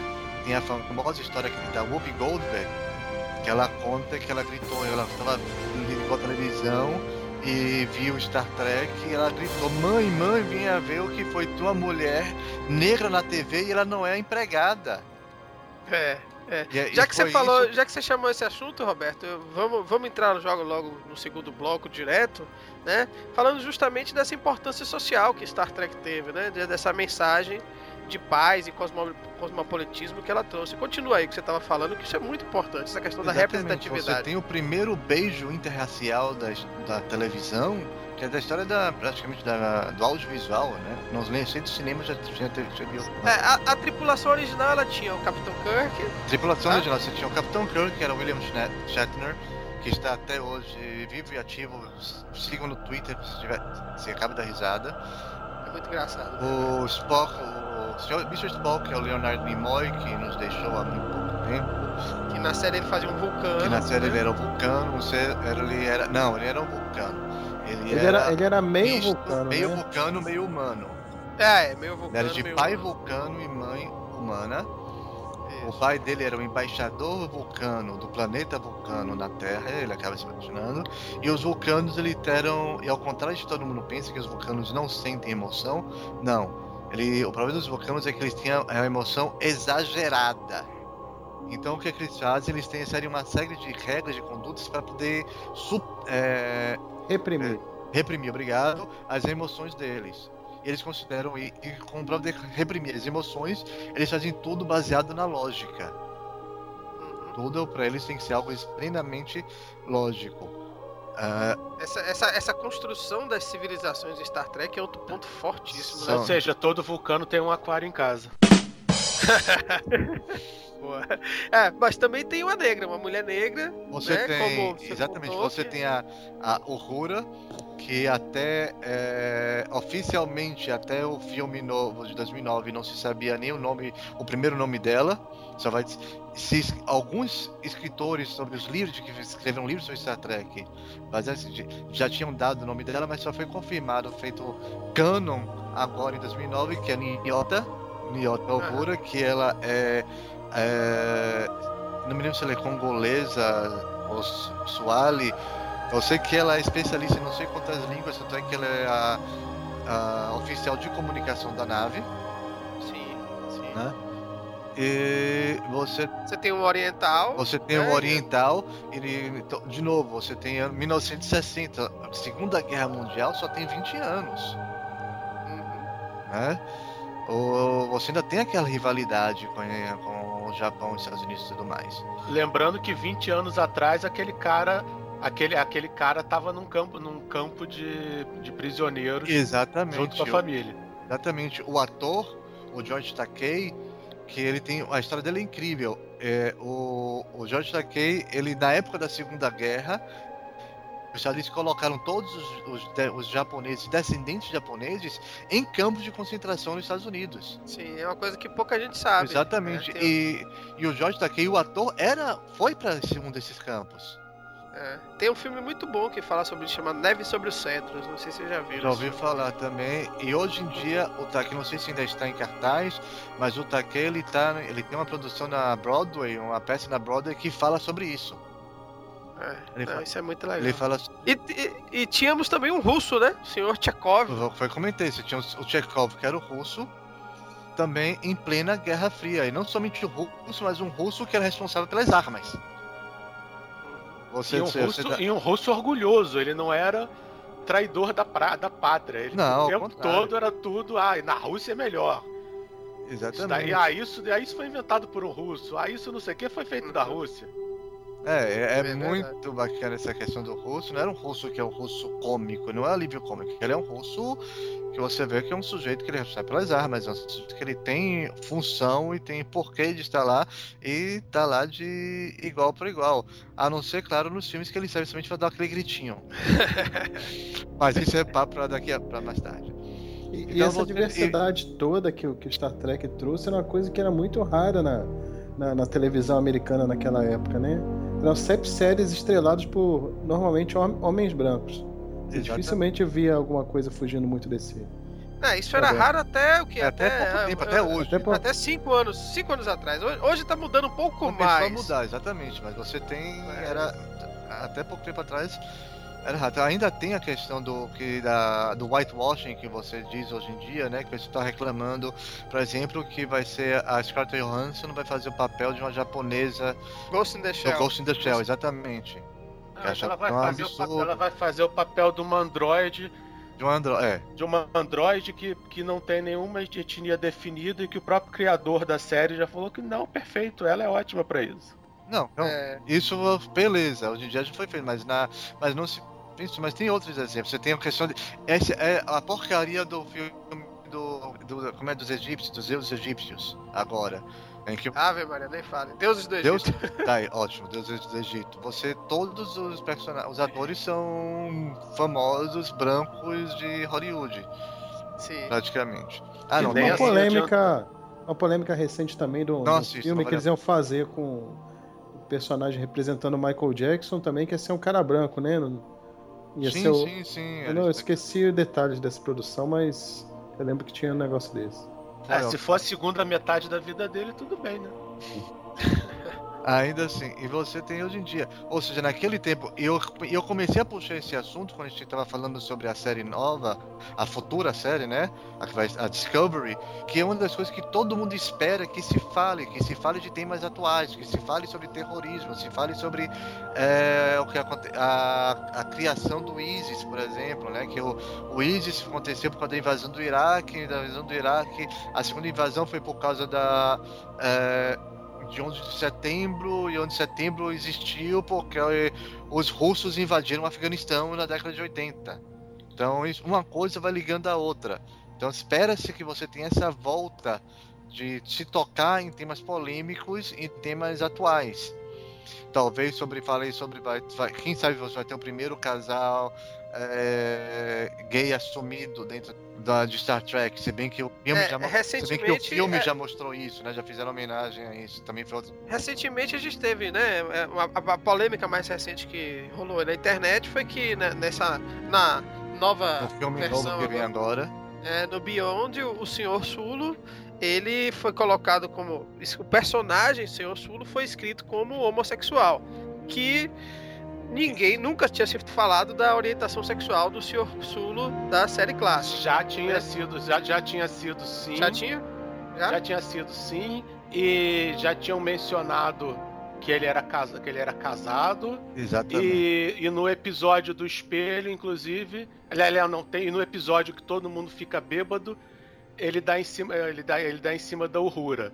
Exatamente. O, o Jorge Takei ficou puto com essa história, aliás. Exatamente. Isso, é isso que eu ia comentar. E isso foi uma coisa muito curiosa, porque o ator Jorge Takei, ele é homossexual, e não só homossexual, mas como um homossexual ativista dos direitos homossexuais. Né? E foi uma, acabou ficando uma situação bem curiosa, né? Porque é, o, o, Simon Pegg, que, foi, que é o roteirista. Ele é fez o... isso como uma homenagem. Pra homenagear. É. Ele não e o Jorge Takei meio que não gostou desta, desta homenagem. E outra coisa também não, é que não, tem, não, tem relativamente pouco. Ele ficou puto mesmo, ele falou, não, o personagem não é assim, não tem nada a ver. Ele, ele achou, segundo o Jorge Takei, seria melhor se tivessem pego um outro personagem que pudesse crescer dentro da série. A questão é que, pelo que eu vi, pelo que eu ouvi falar, ainda não. É, Cardoso, você foi para pré-estreia aí no Rio? Não, foi muito longe. Muito bem. Eu, uh, eu procurei falar, a maneira como eles fizeram essa homenagem foi uma coisa bacana, discreta dentro do filme. Mas eu não posso, eu só estou dizendo que eu posso, não sei ainda, ainda não vimos o filme. É, mas até essa questão que vocês falaram aí do, do, do, personagem na série clássica já ser casado, essas coisas, como a gente está trabalhando com uma linha de tempo alternativa, hum, não impede é, problema. Não, não, mas o Sulo é o Sulo, o Sulo é o Sulo, o Kirk é o Kirk, não dá para você separar, pra separar os personagens de toda de toda a carga que os nomes que os nomes têm. Eu entendi muito bem o que eu entendi o que que o Takei disse. O, o, o Takei disse é que o, ele não tá ele não gostou dessa coisa panfletária, dessa coisa assim uhum. na cara, porque Star Trek sempre tratou temas sociais com metáfora, com, com sutileza, com inteligência. Não ficou. Star, Star Trek não, não balança bandeiras. Star Trek te coloca numa situação que quando você olha, você está em volta de uma bandeira. Eles não chegaram no episódio, no episódio clássico do racismo, com os dois personagens, cada um com uma cara metade preta, metade branca é um que, você vê que tem um discurso inteiro sobre os caras fazem todo o discurso clássico de racismo sim, sim. só que não é um não pegaram não, não é um negro nenhum o personagem, nenhum é, o personagem é verde escuro o, person... o outro é verde claro e verde escuro todo mundo é verde mas verde escuro anda no, no, na traseira do ônibus não é isso os dois são exatamente iguais e fazem o mesmo discurso racista que a gente faz aqui na Terra. E aí isso mexe com a cabeça das pessoas. É... A nova geração fala, ah, a nova geração não discute a causa gay. Mentira, discute direto, tem vários episódios. Teve um, tem um episódio em que eles acham uma, uma raça que é completamente andrógena. E o, e o Hiker se apaixona pela, pelo personagem você não sabe se é homem ou é mulher, e o personagem se daquela espécie ele se modifica para se modifica de acordo com, com quem ele gosta. E aí ele vira uma, uma personagem mais feminina. E a, só que isso na, isso na raça deles é completamente errado.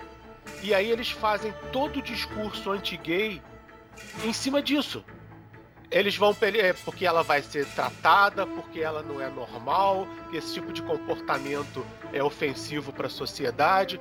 Tudo que você vê de discurso anti-gay, eles usam, eles usam nesse caso. Entendi. Não, é, é, importante, de fato, você. É uma estratégia muito boa você usar metáforas para lidar com essas questões. Agora, é, é, talvez eles não tratassem disso abertamente na época, porque houvesse realmente uma rejeição da sociedade. Acho que é interessante que hoje, que há uma abertura maior, que é, é, Star Trek comece a incorporar mais abertamente essas questões, sem abrir mão das metáforas. Não, exatamente, mas você incorpora criando, você não incorpora modificando. Senão, Agora eu vou. Senão, eu você, vou, perde vou... o, senão você perde o antigo. Imagina se ao invés de fazerem Voyager com uma mulher no comando da nave, eles fizessem um remake com o Kirk, é, com um personagem que era. Em vez de ser. Pamela Kirk. Exatamente. Aí reconta a história, só que com, com a Capitã Kirk. Você tá perdendo, você não tá. Você não tá acrescentando, você tá modificando eu só discordo de você aí, Cardoso, porque assim, eu acho que. Eu, eu, eu, discordo, eu acho que o que. Eu gostei muito do que o Simon Pegg fez. Pelo que eu soube, é bem discreto mesmo. E eu não acho que a orientação sexual é algo que, para o personagem Sulo, seja tão determinante para o que constitui o personagem. Se fosse pro, pro, pro, pro Kirk, por exemplo, que é um cara que é mulherengo, é uma das características que ele é mulherengo você mudar isso fica, realmente ficaria estranho. Mas pro Sulo. Mas é que tá, o Sulo é... ele é mulherengo. Quem disse que ele não é? Ele tá, ele vai atrás da altura, ele tem. Ele tem, Nunca ele vi ele tem, dessa forma. Ele tem essa. Ele, como o Cardoso disse, ele vai, ele vai atrás da altura. Ele não, é, ele não é. Desculpa, ele não é mulherengo, mas ele é claramente é, heterossexual. Tanto é que ele vai atrás das mulheres. Ele faz piadinhas com relação a isso. Ele brinca, é. ele dá piscada, ele paquera as mulheres, ele não é uma pessoa coisa. Ah, eu entendo o. Eu falo assim, eu vejo, eu entendo um lado e entendo o outro. Mas ah, o, que eu, o que eu queria falar é o seguinte, que essa questão da representatividade é importante. Como a gente estava falando da questão do beijo interracial. Pensa, pensa em um, em, um, em um rapaz, num jovem, né, uma menina, um menino homossexual hoje que vai ver um filme como esse e vai dizer, poxa, ó, um personagem que eu acho. Eu acho que foi isso que o Simon Pegg até falou. É um personagem que eu, que eu gosto, que é massa, que tá ali, que eu me identifico, ele é homossexual como eu. Lembra da, da do, do, que a Whoopi Goldberg falou? Eu né? entendo. Bora fazer o seguinte, vou explicar melhor. Eu entendo o George Takei, mas eu não concordo com ele. É, não, é mais ou menos isso. Eu também fui mais ou menos nessa linha também. Eu também é, entendo já que, que ele mudaram falou. muita coisa que estamos. Bora fazer isso, não me incomoda em nada, não vai. Mas é. para quem vê o filme, vai. Para quem conhece a série, o canon, vai ficar, uau, bacana, legal. E para quem não conhece, vai ser uma coisa a mais. Bom, eu queria falar aqui. É, eu prefiro que criem personagens novos, porque quando criaram o Vulcano Negro em Voyager, uhum. é o. Todo mundo ficou. A primeira reação dos fãs foi. foi Hã? Que absurdo. Como assim? Foi. Aí, e a segunda reação foi. Ah, por que não? Se tivessem, uhum. se fizesse, tivessem feito um remake de Star Trek e botasse um ator negro no lugar do Spock, não iria acrescentar nada. Hoje você tem o Spock que todo mundo gosta e o Tuvok que todo mundo, que todo mundo gosta. Quer criar um personagem, um personagem gay em Star Trek? Perfeito. Mais um. Eu quero mais um. Não quero eh, não quero que mudem para adequar, porque daqui a pouco o personagem, daqui a pouco o Sulo, o Sulo gay já vai ser já vai ser comum e aí vão querer o Sulo. Um Sulo alienígena, porque no dia que a gente fizer contato com uma raça alienígena, eles vão reclamar que não estão que não estão lá. Então, você adiciona personagem, você não Você não tem, você o, não, o único personagem não, indiano que tem é o inimigo. É, ainda, ainda tem muito o, o, o Star Trek ainda tem é mais que seguir pra... É, deixou de ser, pois é, deixou de ser indiano. Tem muito que tem muito que ainda avançar para trazer outras minorias, né? Mas assim, é, acho que tem espaço para isso. Vamos ver o que é que o Brian Fuller vai fazer aí com o Discovery, Pois é, né? exatamente. Eu acho que se, eu acho que se você quando é, é, como poderia ter esperado para poder entrar essa parte do personagem homossexual no Discovery, na série e não na, na, na, no filme, por exemplo. Mas a questão é saber se um já sabia do outro, se um tinha contato alguma coisa com relação ao outro. Ou não? Uhum. Não, acho que não, são projetos que correm separados, enfim. É, é mas, bom, é, é, é, essa, essa característica de Star Trek é muito importante, né? Que é a característica da inclusão e a gente sabe e espera que isso só venha ampliar, porque de fato o sim, mundo sim. precisa mais e mais e mais disso, e, e isso é que é importante. Eu queria falar aqui de outra coisa muito interessante, que é o fenômeno pop, que é Star Trek, a gente já falou isso um pouco lá no início, falando sobre a coisa das convenções. Star Trek hoje em dia tem as maiores convenções que uma franquia única talvez tenha, né? Ao lado de Star Wars, talvez seja uma das mais fortes nesse sentido. Mas eles não têm, mas... Uma, mas eles não têm uma nave de verdade com o nome deles. Ah, muito bem. E eu queria deixar claro aqui que eu sou fãzaço das duas franquias, né? Tem, o pessoal gosta de inventar essa coisa de que existe uma rixa entre. Inventar, é, não. Não. Você, não a... viu aquele, você não viu aquele filme Fanboys, não, cara? É, tem, tem um filme lá que A cena da briga é ótima. Na, é na verdade, os fãs mesmo gostam das duas, porque as duas, as duas franquias são maravilhosas, cada um. Agora são coisas distintas, né? Porque assim, ficção científica de verdade mesmo é Star Trek. Muito bem. Eu estava falando agora. É, é Star Wars é muito mais uma fantasia, com elementos de ficção também, ficção científica, mas é, é, é ficção científica que trata com esses temas sociais, políticos, trabalha com tecnologia. Dá em peso vai procurar onde é que você mora para te encher de porrada. É, ainda bem que eles não sabem. mas é, vocês sabem que é verdade, pessoal. Não, né? lógico. Né? Pra mim, a diferença é clara. Star, ficção científica é Star Trek. Star Trek se baseia em ciência, é pelo menos ou num mundo que é baseado, é um mundo baseado no que poderia ser a ciência. Tudo tem uma explicação, tudo tem um motivo é, real, entre aspas, dentro de uma realidade. Deles ser real de ser. E não só isso, Roberto. Trek, eles, eles Star são. Trek, desculpa, Star Wars, o Guerra das Estrelas, pra começar, não se ninguém, não se, ninguém sabe quando é que se passa. Não se, teoricamente não se passa nem no futuro, se passa no passado. Uhum. Se passa no passado, mas tudo bem. Acontece no passado. O, é um mundo de. É um mundo de fantasia que por coincidência, é, que pode, se você pegasse o mundo de Star Trek e botasse em Westeros, funcionava. Star Wars, Star Wars. quer dizer. É. Eu acho que funcionava. Você pega o mundo de Star Trek e bota em qualquer em um planeta só, no, no, mundo do. É, na Terra-média funciona. Mas, o, mas eu tenho, tenho que reconhecer que Star Wars também quando Star Wars tenta lidar com questões sociais no mesmo, no mesmo nível de Star Trek, até conseguiu. Se você for consegue, ver, se você for ver hoje, é, Guerra nas Estrelas fez, fez algo que era impensável. Colocar um, persona, um, um personagem um personagem negro é, sim, combatendo sim. Com, com habilidade e ajudando a salvar a explodir a, o equipamento lá final do, dos vilões e tem uma mulher e tem uma mulher que não é nenhuma princesa boazuda de. Pelo contrário, de brinca com isso. E que chuta, e que chuta bundas. Exatamente, é. não, isso não E eu tô dúvida. falando, e eu tô falando da Leia e do Lando. Muito é, bem dito. Sim, sim. Porque todo esse, porque eu acho eu acho divertido esse discurso de como Star Wars agora agora está apelando para as mulheres quando há 40 ah, não, anos não. atrás você já tinha a Leia chutando bundas e todo mundo adorando. Sim, sim. Muito Até porque bem. ela salva aqueles dois aqueles três idiotas da Estrela da Morte. Eu não Não, é, no primeiro filme ela se resgata, né? Exato. Tá bom. A gente, tá, a gente tá aqui pra falar de Star Trek, né? Isso é outra coisa. Mas é, é o que eu queria falar com vocês: é o seguinte, vocês sabem que, falando rapidamente sobre isso também, é, bem rápido mesmo, é, vocês sabem que tá rolando uma polêmica aí com a coisa dos fanfilmes de Star Trek, né? Os fãs de Star Trek são tão fãs e vem, vem fazendo filmes, filmes de fãs há tanto tempo que eles acabaram se profissionalizando em fazer fanfilmes. Recentemente rolou uma treta aí da Paramount com um, um produtor independente, né? De mandar recolher o filme do, do cara, um negócio desse. A Paramount é a coisa mais consistente no universo. Eles sempre fazem essas cacas. Eles, ninguém prejudica mais Star Trek que a Paramount. Nos primórdios da internet, muito tempo atrás, a primeira o primeiro site mais comum tinha era de fã de Star Trek. As pessoas como é todo mundo nerd, todo mundo saía fazendo seu sitezinho de Star Trek.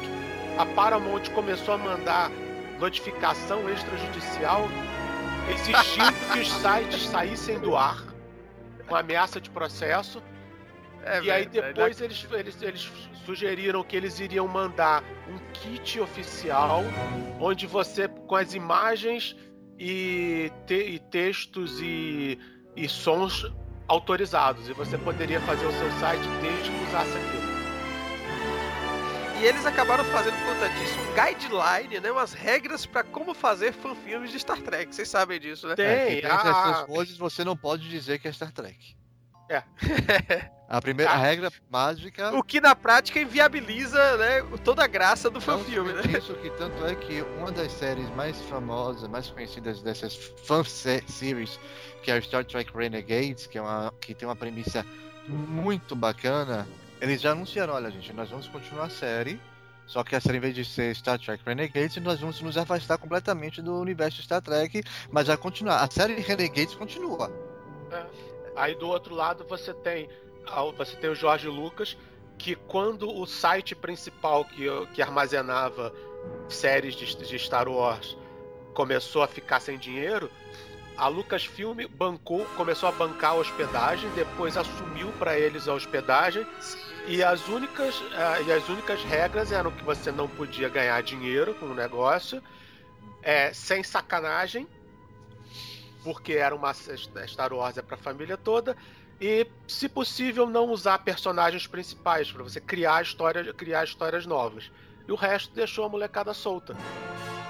Por isso, o primeiro fanfilme de ficção científica é o é do é do Star Wars, que é o Hardware Wars. O cara fez usando equipar coisas da garagem dele. Porra, bem lembrado. É, e a Estrela da Morte é uma bola de basquete. Importante lembrar o seguinte, é que Star Trek e Star Wars eles são de certa forma simbióticas.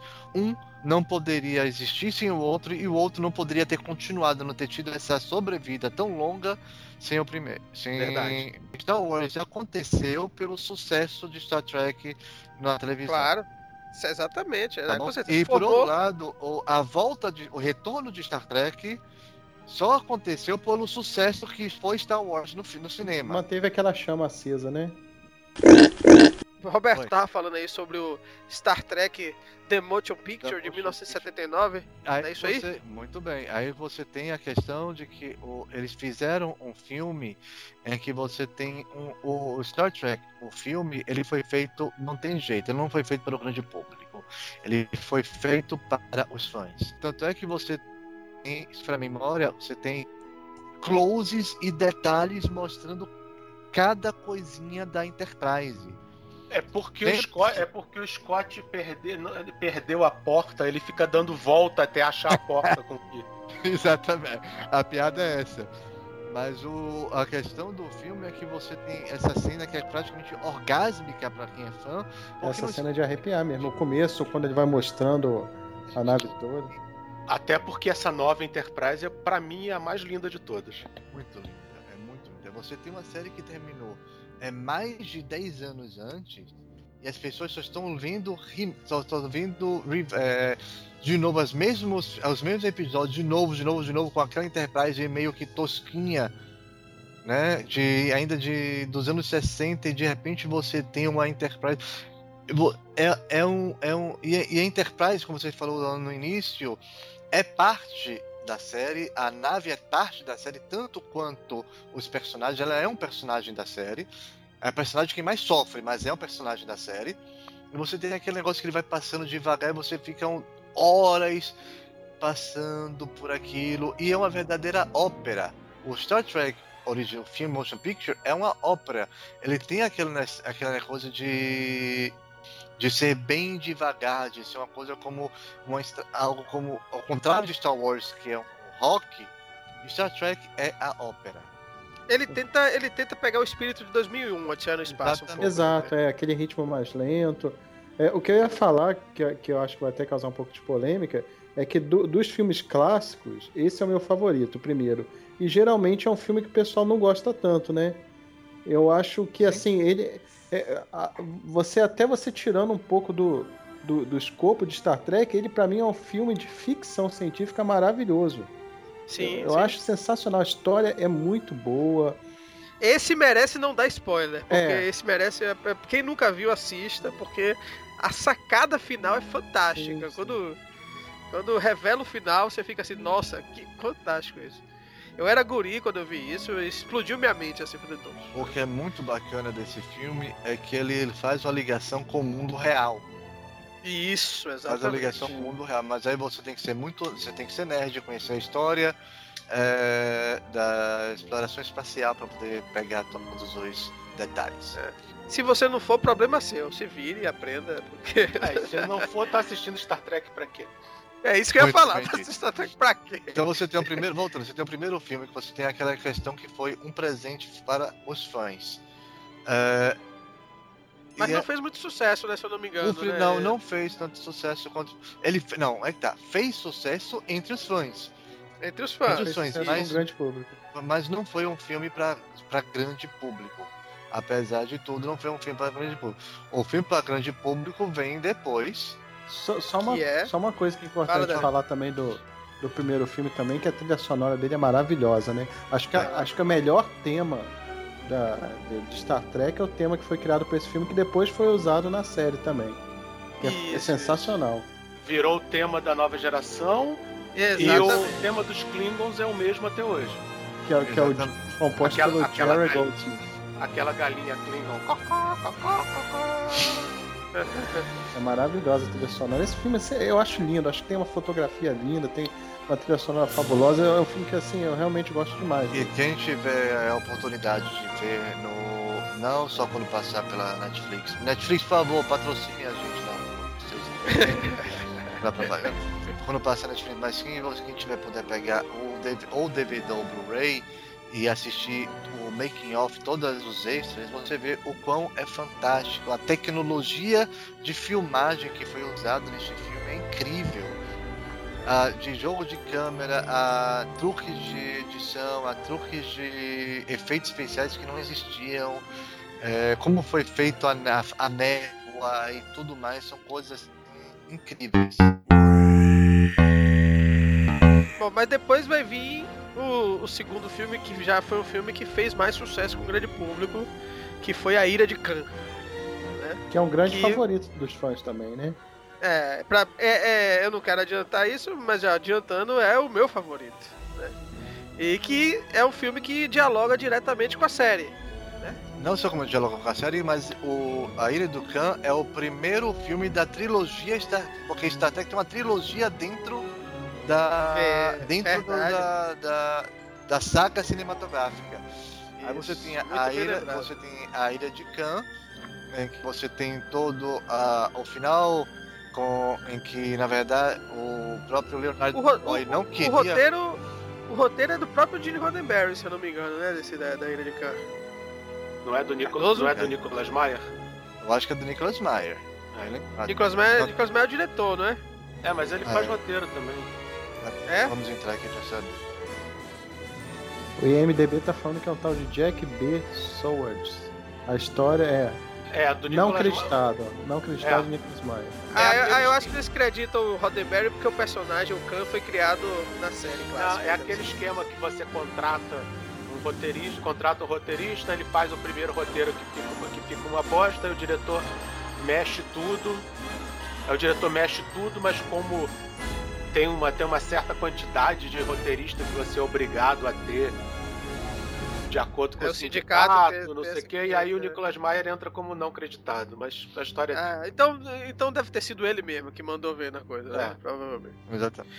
Mas vamos falar então da Ira de Khan, que, como eu já disse, é, pra mim é um dos melhores filmes. Né? E você tem toda a questão também que do próprio Leonardo Nimoy, que ele já tá naquela fase em que ele não sabe se ele quer continuar sendo Spock, se ele não quer mais ser Spock, porque você não consegue pensar em é, Leonardo Nimoy praticamente fazendo nenhum outro papel. É, ele, tinha aquele é... negócio de ser, dele ser meio que é, assombrado pelo personagem. A galera tinha isso muito na década de 80 e 90, né? Ah, quero me afastar desse personagem e tal. Eu não quero ser visto só como esse personagem. Hoje em dia o pessoal já não tem muito isso, né? Fica de boa com essa coisa. Eu Mas acho na que época. Você não é questão de ser isso, é que antigamente você tinha. Você era o Spock e você só fazia Spock realmente. Você vê os, o próprio. É, é, o Chris Pine, que é o novo Kirk ele é o Chris ele é o Kirk no em um, ele é o cara de, da no... ele sim, é o par romântico sim. da Mulher Maravilha, ele foi o ah, naquela porcaria daquele remake do Jack Ryan. É, uhum. Ou seja, ele continua. Ele, ele, não, ele não se fechou a um personagem. Como acontecia muito também, não é somente. Não, não é só Spock, você tem. É, muito, não, o próprio chat, né? Também. O, próprio chat, né? Que o Sean você lembra de Star Trek daquele TJ Hooker, que ele era o policial. E mesmo assim, ninguém uhum. lembra do TJ Hooker, né? Não sei muito. É, Mas você tem esse, esse trauma também até que em, em, em atores que fizeram é, é 007, por exemplo, é o mesmo problema. Esse, eles, ficam, eles ficavam receosos que eles fossem ser ligados eternamente ao nome de 007. E no cinema você ainda consegue, você ainda consegue sobreviver, mas na televisão você, você, você tá lá ganhando seu salário de ator, de ator durante alguns meses, durante três meses por ano, grava uma temporada e aí depois você não vai trabalhar mais. E quando e no cinema, então, o Nimoy ia fazer o Spock num filme e aí só ia, só ia arrumar emprego depois dali a dois, dali a três, quatro anos. Quando tivesse um próximo filme de Spock. De... Exato. Dario, Dario ia falar alguma coisa aí? Não, eu ia fazer um comentário só, é que essa questão do do, do, do, cara ficar muito preso ao personagem, eu lembrei, tem uma série de humor, não sei se vocês conhecem, se chama Human Giants. E tem um. É uma série de, de sketches, né? De curtas. E tem um episódio que eles. É, é, o pessoal que grava um seriado que é exatamente estilo Star Trek, tá fazendo referência ao Star Trek, e tem o cara que interpreta o alienígena. E o cara, ele tá tão vinculado àquele personagem, ele tá tão de saco cheio de fazer, passar por seis horas de maquiagem todo dia pra ser alienígena, que o cara faz uma plástica pra ficar na vida real com a cara do alienígena. Aí assim que ele termina isso, chega lá no estúdio para gravar, cancelaram a série. Aí o cara se fode que ele nunca mais consegue fazer nada porque ele tem cara de alienígena. Aí o final de vida dele, ele fazendo maquiagem, seis horas de maquiagem para parecer humano para poder atuar de novo.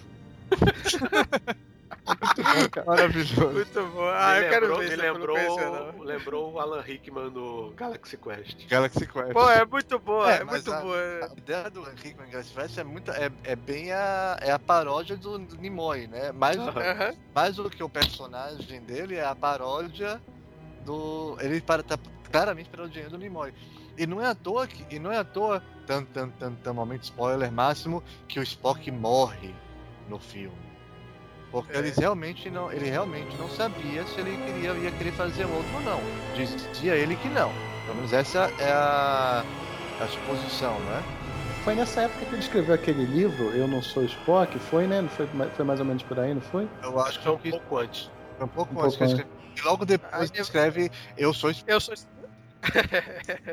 Escreveu primeiro Eu Não Sou, depois Eu Sou Spock. Mas no terceiro filme, é ele que dirige, não é? É, exatamente. Foi uma das condições que ele ia ser pra ele fazer o terceiro filme pra ele voltar também. E é ele... muito bem amarrado, né? A trama do segundo com o terceiro. Impressionante isso, né? É... Parecia que eles estavam planejando tudo. Né? É, pois é, você tem a questão. Foi isso que eu comentei, que a, o primeiro, o segundo filme a Era de Khan é uma é o primeiro filme da trilogia de Star Trek. Aí você tem o segundo filme que é a busca por Spock, né? Que você tem toda a questão de como eles reencontram o Spock, como o Spock entre aspas ressuscita, né? Que é feito de uma forma muito bacana, muito inteligente. Na minha opinião, é feito de uma forma muito bacana, muito inteligente, muito bem cara de ficção científica mesmo. E você e fecha já com o último, que é com o último da trilogia de 1986, que é a Volta para Casa, né? Da Que eu tive é, é, é, a, a honra de ver no cinema. É. Foi o primeiro filme de Star Trek que eu vi no cinema. Eu, e peguei, eu... Peguei, a, eu peguei o 2, ele de que eu peguei no cinema. E, e, ele tenta fazer uma coisa diferente esse filme, né? Ele tenta dar um tom mais de comédia, né? Eu adoro. E funciona muito bem, é muito legal. muito bom. Mas você, vê um... que, você vê que o Star Trek 2, é, o, o Nimoy decidiu voltar antes do filme acabar. Sim.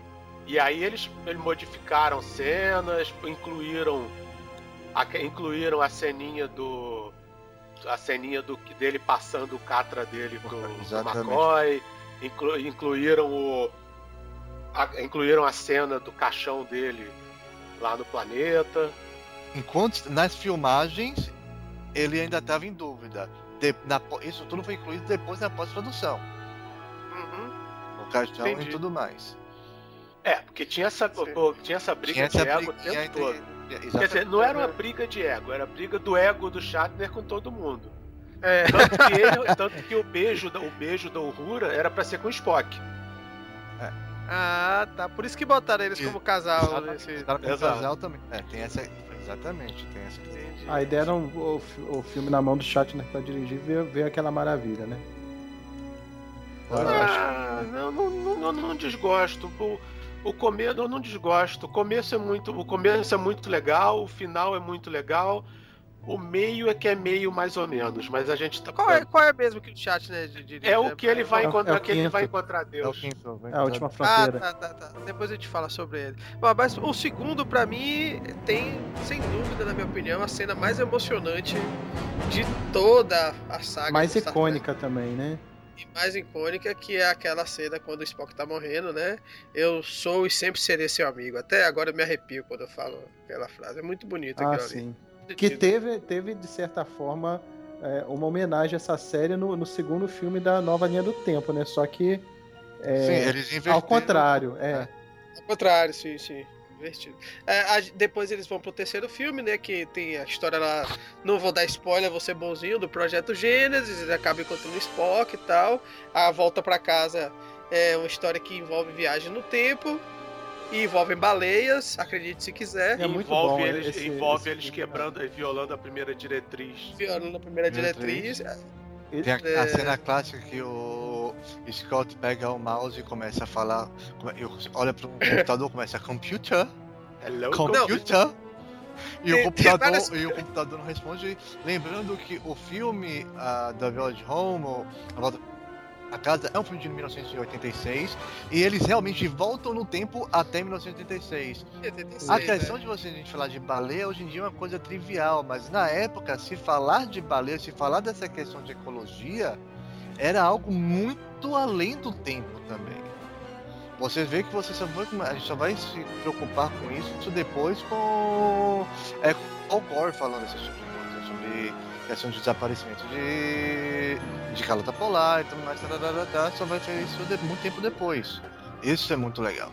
Depois disso você tem é, The Final Frontier, né? Ultra Frontier. Que é o, que é o filme dirigido pelo William Shatner, que é, o é filme dirigido pelo Shatner.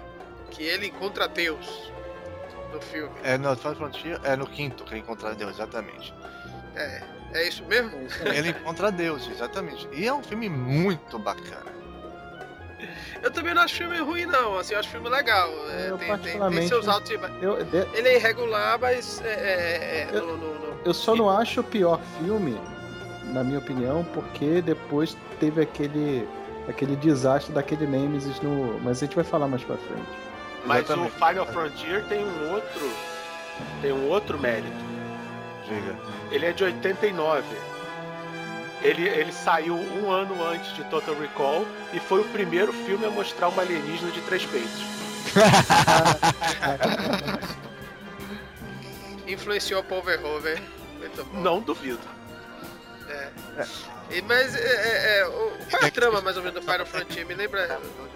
No Final Frontier a trama é que tem o, o irmão bastardo de Spock, não é isso? Isso. O irmão tem um irmão de Spock, ele, é, ele cria uma, ele é uma religião em que ele acha que ele encontrou onde está Deus. O planeta de Deus, a origem do ser que foi Deus, que é Deus. Sim, sim. Vou... Mas tem um negócio que eles vão na, na no, tipo na, na, na, é, no limite, assim, na fronteira da federação. Eles vão, exatamente, eles vão no limite que é a fronteira é, Uncharted, né, que não foi não mapeado da Federação, que é um, é um planeta que está além, que eles não sabem nem se existe. É que seria a, seria a barreira no centro da galáxia e é completamente inconsistente porque é longe pra caramba e a Enterprise jamais chegaria lá tão rápido. Mas e não somente isso que tem a frase, e para mim uma das frases que eu também adoro na série, né? É que o Deus está lá falando quando o Capitão Kirk tem. Peraí, peraí, peraí, peraí, peraí. Por que, que Deus precisa de uma nave espacial para poder chegar até os Essa, é, essa série é fantástica. Só, só o Kirk seria arrogante Você sabe, todo mundo lá, óbvio, é Deus, estamos acreditando Deus, é o próprio Deus, a gente tá vendo que é Deus. Já, peraí, peraí, peraí, parou aí, segura, puxa o freio. Como assim? Deus precisa de uma nave espacial? Sabe? Essa cena pra mim é a cena que vale o filme, que salva o filme. É, não, é, é um filme, eu, eu, gosto realmente do filme também. Não, pra mim não é. Não chega a ser tão ruim assim não, como o Dario acha. Mas eu também gosto dele. Agora tem suas irregularidades. O sexto eu gosto muito mais, claro, que até desconhecida, porque no sexto ele. O Nicolas Maia volta para ser diretor. Isso é muito é bom. Isso. A história é do Leonardo Nimoy e tem Christopher Plummer fazendo um Klingon que cita Shakespeare. Que coisa fantástica. Não, somente é verdade, é verdade. Eu não, não lembrava disso. Cita Shakespeare, como ele diz, não somente cita Shakespeare, como é um Shakespeare é, que ele disse que foi. Como é? Você nunca ouviu Shakespeare, você não viu, você não viu ele Shakespeare em Klingon. O original. Do original Klingon. E é, é, o clássico, e é o clássico é o clássico, clássico, clássico Star Trek. Onde eles estão discutindo problemas atuais, usando as Isso. metáforas do espaço, é toda a questão do, da, queda, da queda do muro de Berlim e do fim da União Soviética. Exatamente, é na mesma época, assim, É, né? e É, tem ah, também 91. aquela e tem também toda aquela discu aquela discu é o germe daquela discussão de que a federação não é tão boazinha. É o no, no jantar com os Klingons, os Klingons criticam a, a postura da federação e falam: ah, olha só, direitos humanos, o próprio nome é racista, inalienável, inalien. É, eles vê, cadê, os, cadê as outras raças? Vocês vão transformar a federação num clube só para Homo sapiens. E que é a, é a realidade. Se você for ver os filmes de Star Trek, você basicamente 99% é humano. Então você tem que ampliar essa. Você Eles fizeram uma autocrítica de que a, de- a própria mensagem de Star Trek meio se perdeu e eles estão recuperando isso. Muito bem. E dentro, e dentro do cânone da história, eles abordam uma coisa muito importante que é a entrada do Império Klingon na Federação, né? Isso. Aí é muito É que você, de que de Que novo, você já tem faz uma na, ligação tardia ou não na nova geração. com a nova geração. É totalmente não, ta- totalmente não tardia, porque o, o acordo de, Quito, de, de Quitomer é citado na nova geração. Sim. O, o- e o avô do Worf tá lá. É. Sim, verdade. Não, como eu falo, verdade. quando eu falo tardia, na cronologia real da coisa, né? Porque você, a nova geração é de. não é, é de 87 É. e é o filme é de 91, só nesse ponto, né? É, eles fizeram um retcon. É fizer, exa- muito bem dito. Muito bem dito. E tanto, e o, e o tanto, tanto eles pegam nessa coisa de que não, não é mais é, bonzinhos versus malvados, que os conspiradores da para tentar impedir os acordos são São Klingons e humanos. São de ambos, exatamente. É. É, é. Nossa, São Klingons e da Federação, não humanos. Você tem Vulcano também. Muito, Sim, muito o legal. embaixador andoriano também. E Sim, eles exatamente. fizeram uma, uma modificação que na primeira versão que fizeram no cinema, o, o atirador Klingon era Klingon mesmo, e aí na segunda versão era, um- era um humano com a máscara. Ah, legal. Eu não lembrava disso. O- tem o Worf falando This is not Klingon blood. Ah, tá. tá. É, bom, então o sexto filme foi o último filme Foi com a, a- Tripulação com clássica. a, a tripulação clássica, né? E aí começa uma série de outros filmes com a nova geração. Né? E a gente tem 94 Generations, que segue com aquela tradição de passagem de tocha, porque no Generations o William Shatner aparece, né? Ele participa do filme, não é isso? É, Não só participa, como morre. E desmorre e Morre. morre de novo. ele se encontra É, com o Picard, né, no, numa espécie de uma outra dimensão. Tem muitos anos que eu vi esse filme. Uma falha No, no Nexus. no Nexus, É né, isso, uma é. No Nexus. temporal. Eles se encontram para enfrentar lá o, o, o grande problema, né? Que é uma entidade alienígena, né? É um Não, é o Malcolm McDowell. uma, eu, pra mim é um filme que ele tem uma, uma premissa bacana, mas ele foi muito mal dirigido. É, não é um filme bom realmente, não. Não, Ele Você fica. vê que o, o personagem. O personagem do. Gente, deu branco. Agora o nome do. Não. Malcolm McDowell. Ó, Do Malcolm McDowell, ele olha, aparece de um lugar, de repente ele tá em outro e você não entende como é que ele conseguiu passar por ali É, sabe, ele é horrível. Isso. É um filme que tem uma premissa muito bacana. Eu gosto da, da história, eu não gosto de como ela foi filmada. É, é, tem que mostrar todo mundo. Aí tem uma listinha. Aí tem uma listinha de coisas, que, de coisas e pessoas que tem que aparecer. Eles quiseram fazer muito É, fanservice, exatamente. né? E não deu certo. Não. Eles quiseram fazer fanservice no sentido de mostrar as pessoas, mas sem uma. sem ligação entre eles. É, a impressão que eu tenho desse filme é que não tinha muita história a não ser ter que fazer um filme da nova geração e botar o William Shatner pra aparecer, entendeu? É, e aí inventaram alguma coisa, alguma ameaça pra, sei lá, Fazer essa dar ligação. uma, uma ligação. Eles não, eles não Já- foram ousados o suficiente pra já fazer um. começar direto com um filme exclusivo da nova geração. Eles quiseram, talvez, questão de produtor encheu o saco para fazer essa, é. esse elo aí. Porque. E, e, e, material eles tinham, porque o primeiro contato já é muito bom. Não, excelente. Excelente. É, talvez seja um dos melhores filmes é. de toda a franquia Star Trek. Com certeza. Aí, pra é... mim, mataram, Kirk, mataram Kirk duas vezes e as duas, as duas vezes ficaram ruins. Ó, numa, ele, numa ele morre numa por besteira, quando podia ter mandado um alferes de camisa vermelha, e, ou então o capitão inútil da, lá da Enterprise B, e na segunda vez ele morre caindo numa pinguela, porra.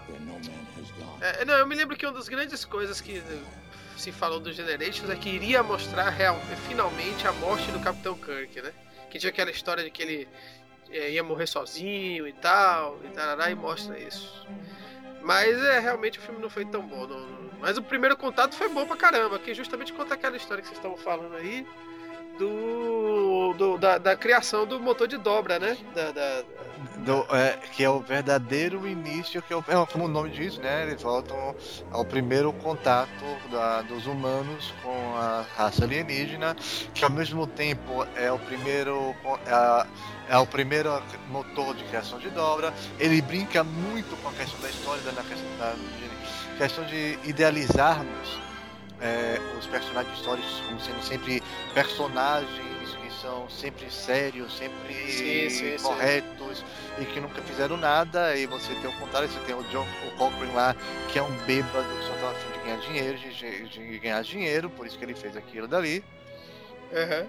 E é bem bacana essa visão. Eu acho é, muito, é muito, bacana bom. a forma muito inteligente como eles conseguiram fazer isso. E, é dirigido como... pelo, pelo Hiker, né? O... É, é, o Jonathan Frakes ele é um bom diretor. Ele é um cara. ótimo ele diretor, dirige... ele dirigiu vários, ele dirigiu vários episódios da nova geração. Claro, né? Aliás, a melhor coisa que ele faz é quando ele resolve ir pra trás das câmeras. Nem é tanto, melhor. porque ele também dirigiu uma série que tá até na Netflix da Librarians. Eu adoro, eu adoro. Não, tem muita gente que gosta, viu, é, é Roberto? É super light, é, super, Com aquele cara light. que era do, que era do no ER. É. Eu vi o primeiro, eu, eu, cara, eu... não me convenceu, não sei. É que você levou coisa, a sério, não, não é? é.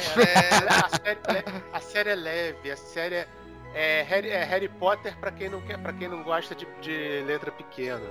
Eu já ouvi okay. falar muito disso também. É, não, mas o, o Jonathan Frakes ele, ele tem um trabalho muito decente, muito sério nessa coisa de ficção científica. Ele é um cara que contribui muito para essa, gosta, essa. Ele gosta disso, isso é que é bacana. Você vê que, nota-se que ele gosta do assunto. Não, ele tem uma, nada, nada muito assim de, de, de grande é, sucesso, assim, mas ele faz muita coisa, viu?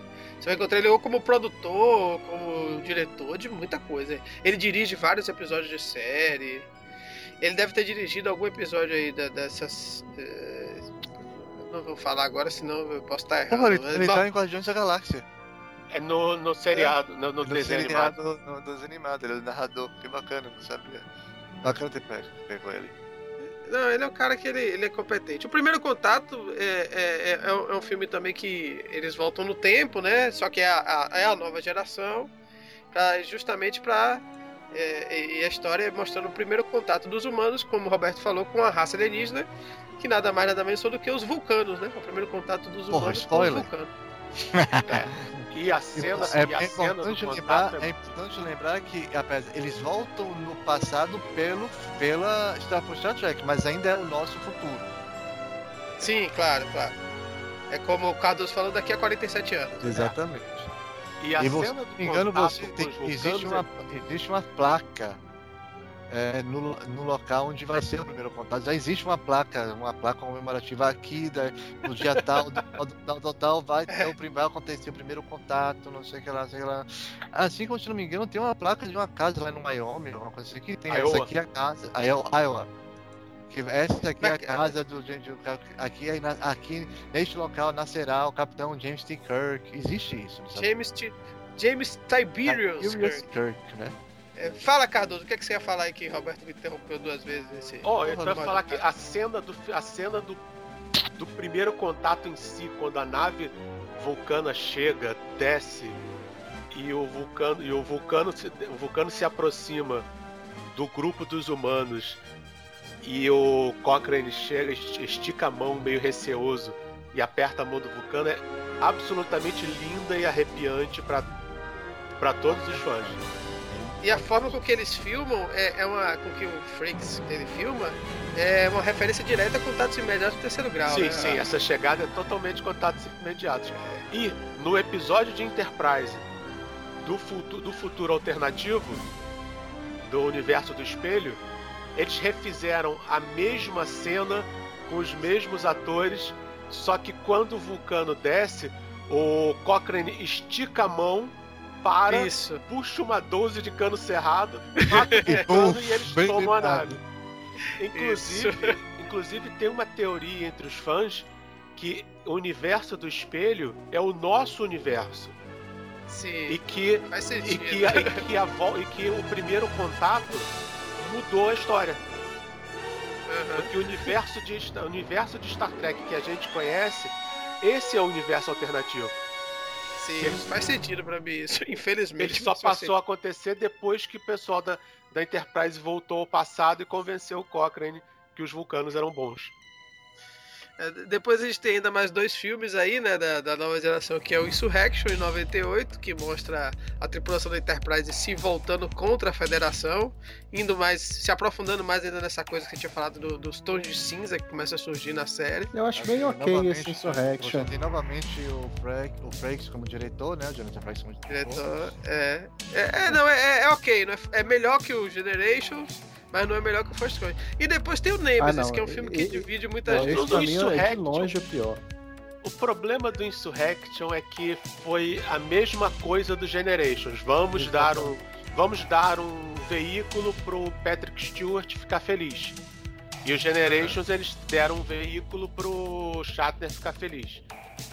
E aí o, o filme é todo em cima do é todo em cima do Picard e tem umas tramas chatas, aquela aquela coisa de amor na terceira idade do Picard. Não O garotinho, o garotinho com o bichinho, que esgana aquele bicho chato, pô. O conceito em cima do do Insurrection é muito legal.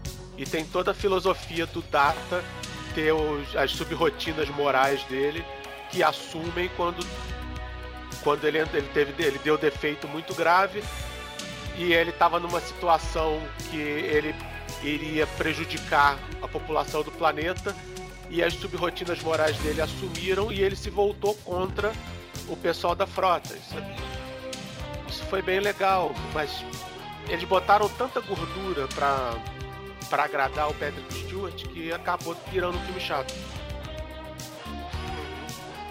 E o Nemesis, Dario, por que, que você não gosta do Star Trek Nemesis? Eu não sei, acho que te- tem problemas de, de ritmo bem sérios, tem.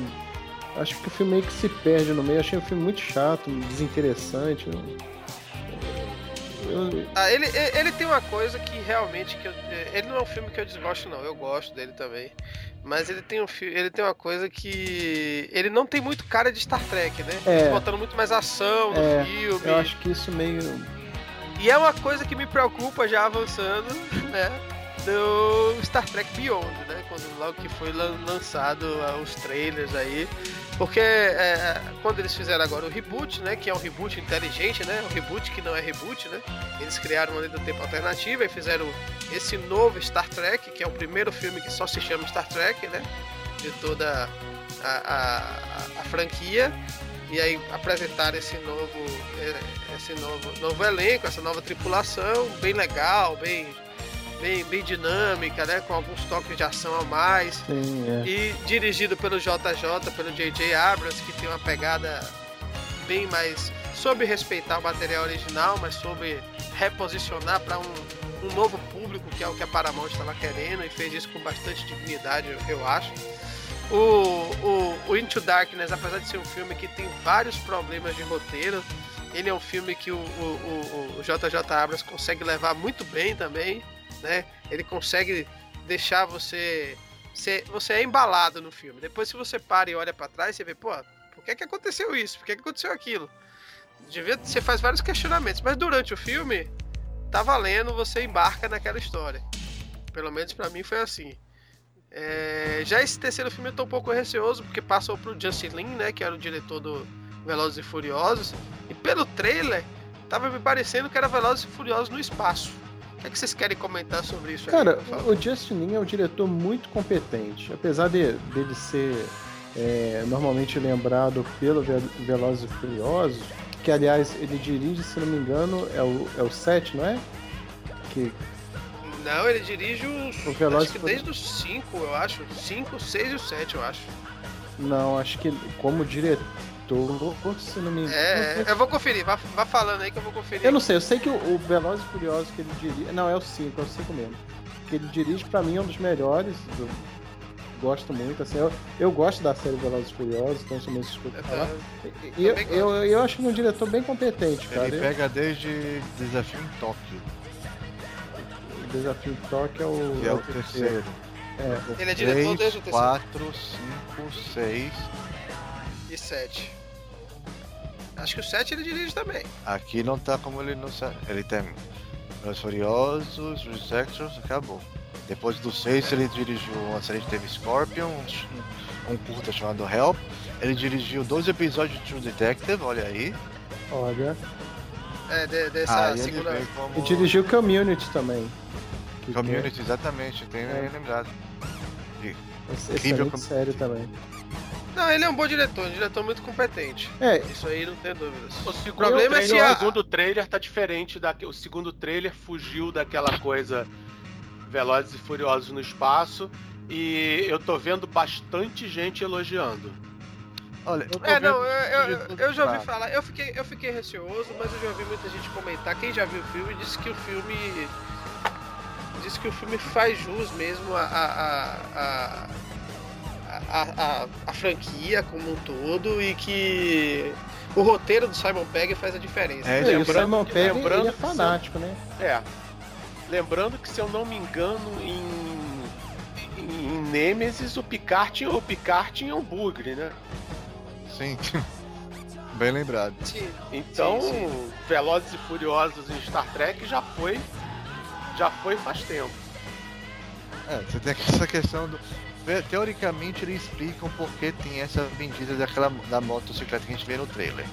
O que eles, uma coisa que eu entendo, eu entendo que os produtores, quando eles botam dirigido por Justin Lin de Velozes Furiosos, eles querem pegar aquele público, porque quem é de Star Trek vai ver, vai ver o filme de qualquer jeito.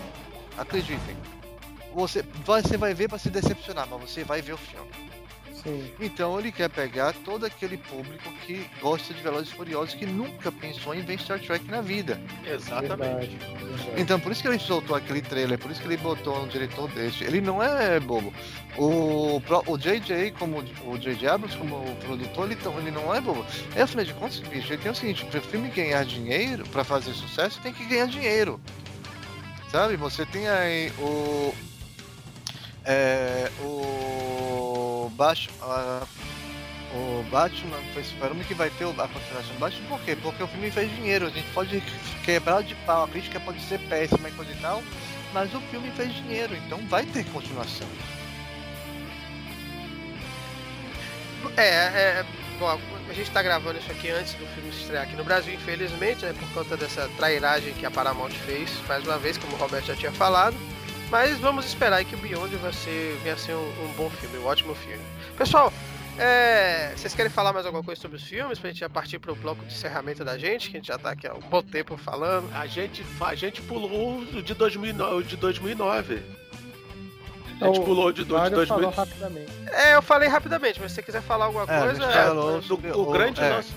O grande lance do filme, o grande lance do filme de 2009 que ninguém imaginava que o J.J. Abrams ia fazer isso, era que foi que ele, ao invés de continuar com, com a cronologia de Star Trek, que já estava confusa, que você tinha toda aquela bagagem de 50 anos de série, de série quase, ele começou de novo mantendo os mesmos personagens.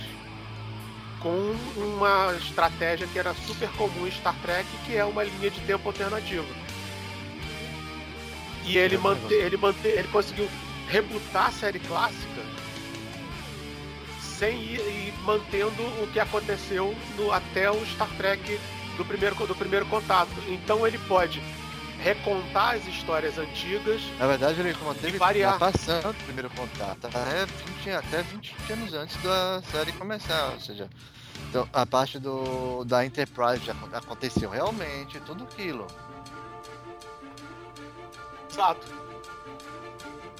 Ele, ele, inclusive, eles fazem referência ao eu, é, exato. Sim, sim. Fazem, fazem. É, eles, eles, preservam tudo muito bem. É, foi muito inteligente. Fizeram um reboot dentro do reboot. Foi e, um... e no... Ah, o que é bacana de Trek do 2009 em diante é que J.J. Abrams ele sempre disse desde antes de ele pegar, desde ele quando ele foi chamado para fazer o filme Star Trek, ele, gente, eu sou fã de Star Wars. Eu não gosto de Star Trek. Eu nunca, não é que não gosto, eu, pra mim Star Trek eu nunca, nunca acompanhei. Sei que existe, mas eu sou fã de Star Wars. Então, eu, o que ele fez foi botar rock em Star Trek, na ópera de Star Trek. E ele fez isso muito bem. Sabe, não adianta... Boa, não boa adianta definição, você... Roberto.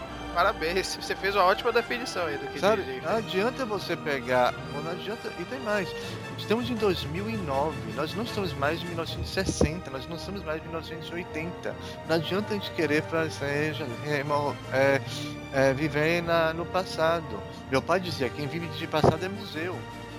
Você não adianta querer você. Ah, o público é diferente. As pessoas esperam. Pra gente, um filme. Foi o que eu falei. Star Trek, pra mim, é o, o The Motion Picture. O filme é um filme lindo. Mas é um filme que você tem que ver com a mão piscando no controle para não dar aquela uma adiantada. É. Sabe? É um filme que não é para qualquer um, né? Não é para qualquer um. Não adianta você dizer que é um filme para qualquer um. Gosta de Star. Para quem nunca viu Star Trek, vai ver um filmaço. E para quem gosta de Star Trek vai ficar. Vai gostar, vai ver um filme muito mais divertido. Sabe? Foi a mesma coisa, por exemplo, que é o James Para quem conhece quem é fã de quadrinhos, quem é geek, quem não é geek vai dar gostar do filme. Quem é geek e quem é nerd vai gostar do filme muito mais. Vai ter aquele, uhum. vai ter aquele bônus esse de gostar do filme e muito mais. E para mim foi isso que J.J. Abrams colocou. É isso que Into the Darkness, é, que Além da Escuridão colocou. E eu não tenho dúvida que Beyond vai ser a mesma coisa. Sabe, eu não, eu não quero, eu não quero o mesmo Star Trek de 50 anos atrás. Eu quero uma coisa nova, que continue, que siga o mesmo espírito, que siga a mesma coisa, e que se vai ter mais ação, bacana, tem mais ação. Exato, porque os filmes Star de Star Trek, Trek que mais fizeram sucesso eram, eram, ação, eram ação. A, a, o discurso cerebral de Star Trek era na televisão, onde você tem uhum. tempo para isso e vai, é, é o que vai voltar. As pessoas estão chorando. E mesmo assim você tem tempo para isso, vírgula, né? Porque você tem as, você tem o, o James T. Kirk é, Shotokan Karate. é, porque as cenas de luta de, de Kirk são algo assim icônico. Você procura. É, bota o link, depois vou procurar que tem um vídeo que é maravilhoso. Vou ver se encontro e botar o link pra vocês no. É, no. É, no blog. Que é muito bacana. Que, ou seja, tinha. Já, já, já tinha. Já no... tinha sempre teve ação. Ah, o... o... que não tinha dinheiro pra fazer ação como tinha que fazer. Exatamente. Balanço do Terror é um episódio da série clássica que é uma batalha de submarinos. Exato. Aham. Não, não, é, é, Quando eu falo que eu fico é preocupado é só o estilo, né? Mas como vocês falaram, eu acho que cabe bem. Eu acho que o, a, a série acabou se reinventando. Reinventando não, né? Acabou se, se reinserindo para esse público novo e como Cardoso e Roberto falaram, muita gente nova trouxe, veio de volta para veio para conhecer a série. E isso é bom, né? Que isso dá mais fôlego para a série, dá mais, mais tempo de vida para a série e a gente espera que tenha mais 50 anos. Pelo menos eu espero. Eu quero, como o Roberto tá feliz que vai nascer que a filha dele vai nascer no mundo, que vai ter uma nova série de Star Trek. Eu espero que meus netos vivam no mundo que tem Star Trek, né? Eu acho que é, é, é, um grande legado, tanto pela, como a gente falou, tudo que a gente falou aqui, né? É um grande legado para o mundo pela mensagem que ele traz e também para o entretenimento, né? Por trazer toda essa coisa de é, de diversidade, de representatividade e por ser uma série muito legal, muito bem feita, muito bacana, uma franquia que trabalha muito bem elementos de, de suspense, elementos de aventura, elementos de ficção científica e uma série de outras coisas que raramente a gente vê tão bem trabalhado de forma tão equilibrada em outras franquias. É, eu vou prosseguir agora para o nosso bloco de encerramento, para a gente já ir para o nosso final. E tinha uma parte aqui que a gente já, já falou, né? O que é que vem depois de Beyond, né? Que é a nova série da, da, da, da, da CBS, né? Que vai lançar. O, tem o outro filme que já foi confirmado. Já foi confirmado 4, né, é. Cardoso? Quer falar sobre isso, Cardoso? Não, porque aqui? só tem. Porque a informação é só essa mesmo. Que vai ter o Chris Hemsworth voltando. É, que estão né? então dizendo deve... que vai ser o reboot do reboot. Será? Não, Nossa. dificilmente. Vai fazer. Eu acho que vai envolver alguma coisa de viagem no tempo. Ou viagem novo. no tempo, ou primórdio de holodeck, ou, é. ou um flashback. Ou um mero flashback. Mas pelo menos já foi confirmado, isso é uma boa coisa, né? Que já tem aí um quarto filme. A gente tem uma nova série que vai começar, uma série que vai ser para um canal, que é, é essa Discovery, né? Produzida pelo Brian Fuller, que é um cara que é fã de Star Trek também, né? Começou escrevendo para a série se eu não me engano, para nova geração. Acho que foi para nova geração que ele começou escrevendo. E ele é um grande produtor de TV. Tem ótimas séries que infelizmente não vão para frente, como aquela Pushing Daisies, né? É, que é uma série muito boa. Mas ele é um cara muito talentoso. E que eu acho que eu, eu tô botando fé nessa nova série Discovery, viu? O que, é que vocês acham? Eu Olha, fecho eu... com o relator. Idem. Eu acho que eu sou suspeito para ele não gostar de algo de Star Trek. E também eu tenho um problema sério com isso. Bom, então pessoal, já que já falou é, tudo não, porque a gente podia passar aqui é, é, horas e horas falando sobre Star Trek, como vocês podem ver. Mas eu queria encerrar aqui só com algumas perguntinhas básicas para nossos convidados, para Dario, né? Eu vou começar por Roberto e depois Cardoso, e depois Dario fala nessa ordem, tá certo? É, qual é a sua série favorita de TV de Star Trek e por quê? Roberto, começa aí com você. Putz. É. Como eu disse antes, eu gosto muito da ideia de um, de um mundo utópico em que você acredita, você, eu tenho que acreditar que a raça humana vai, vai dar um jeito.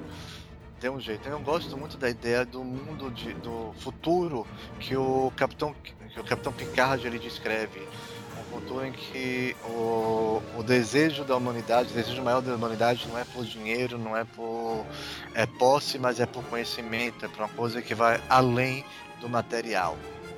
Então, então para você é a nova geração, né? Eu gosto muito da nova geração e tem mais. A nova geração me remete ao tempo em que eu sentava com meu pai para assistir, é, em que eu realmente já tinha idade suficiente para poder entender o que estava acontecendo, porque quando eu via, quando eu via a série original, era um garoto de, sei lá, 7, 8, 9 anos de idade. Era diferente quando você já tem uma. É, quando você é um pouco, não muito mais velho, nova geração tinha 15, 16 anos, eu acho, quando foi lançado.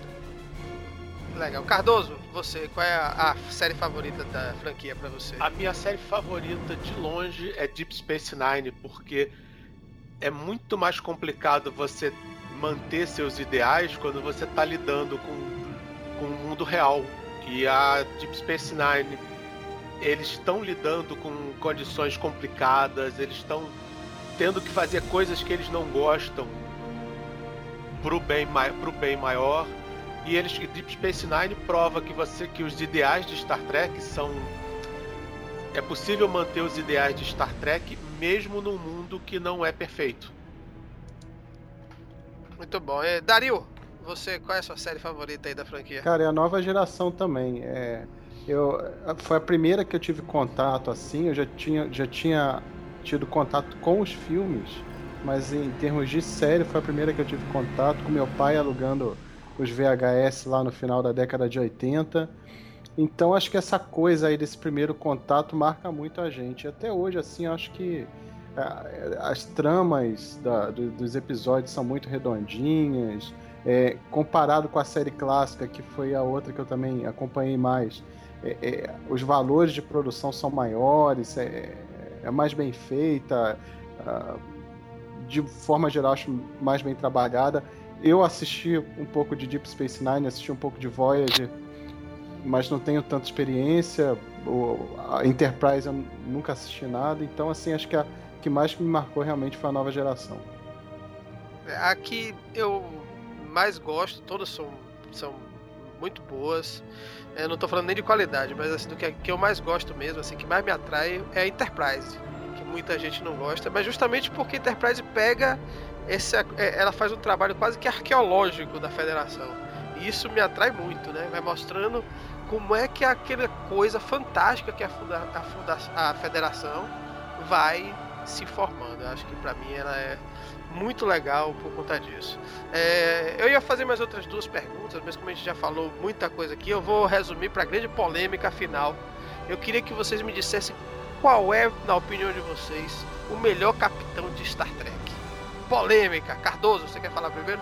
Putz, o melhor capitão de Star Trek. Isso é complicado. Não, tem a resposta clássica, né? Qual é a clássica? A clássica é que Kirk é o melhor capitão, mas Next Generation é a melhor série. é o concordo. que dizem que é essa que, concordo, essa que deveria concordo, ser. Concordo. Mas eu não sei se eu concordo com, a, com essa clássica. Cardoso solta aí. Caramba, é... eu acho que melhor capitão é. Eu vou dividir, cara. Eu vou dizer que o Kirk é para comer e o Picard é para casar. Boa, boa resposta. Eu, tá aí, eu vou acompanhar o seu voto. Eu voto da mesma forma. Eu acho que também.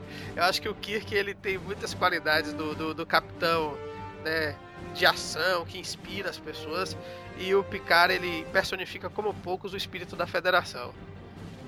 É, vê, é. se, vê cá pra nós, vocês acham que o Kirk ia, ia ser capturado pela Rainha Borg? Não. Ia... É. Ah. ele, ia, ele ia encher a Rainha Borg porrada depois de, claro, dar uns pega nela. É, a pergunta é a seguinte: você tá no, numa situação de perigo ali. O Kirk corre pro lado esquerdo, o Picard corre pro lado direito. Você vai seguir quem? O Kirk. É, lógico.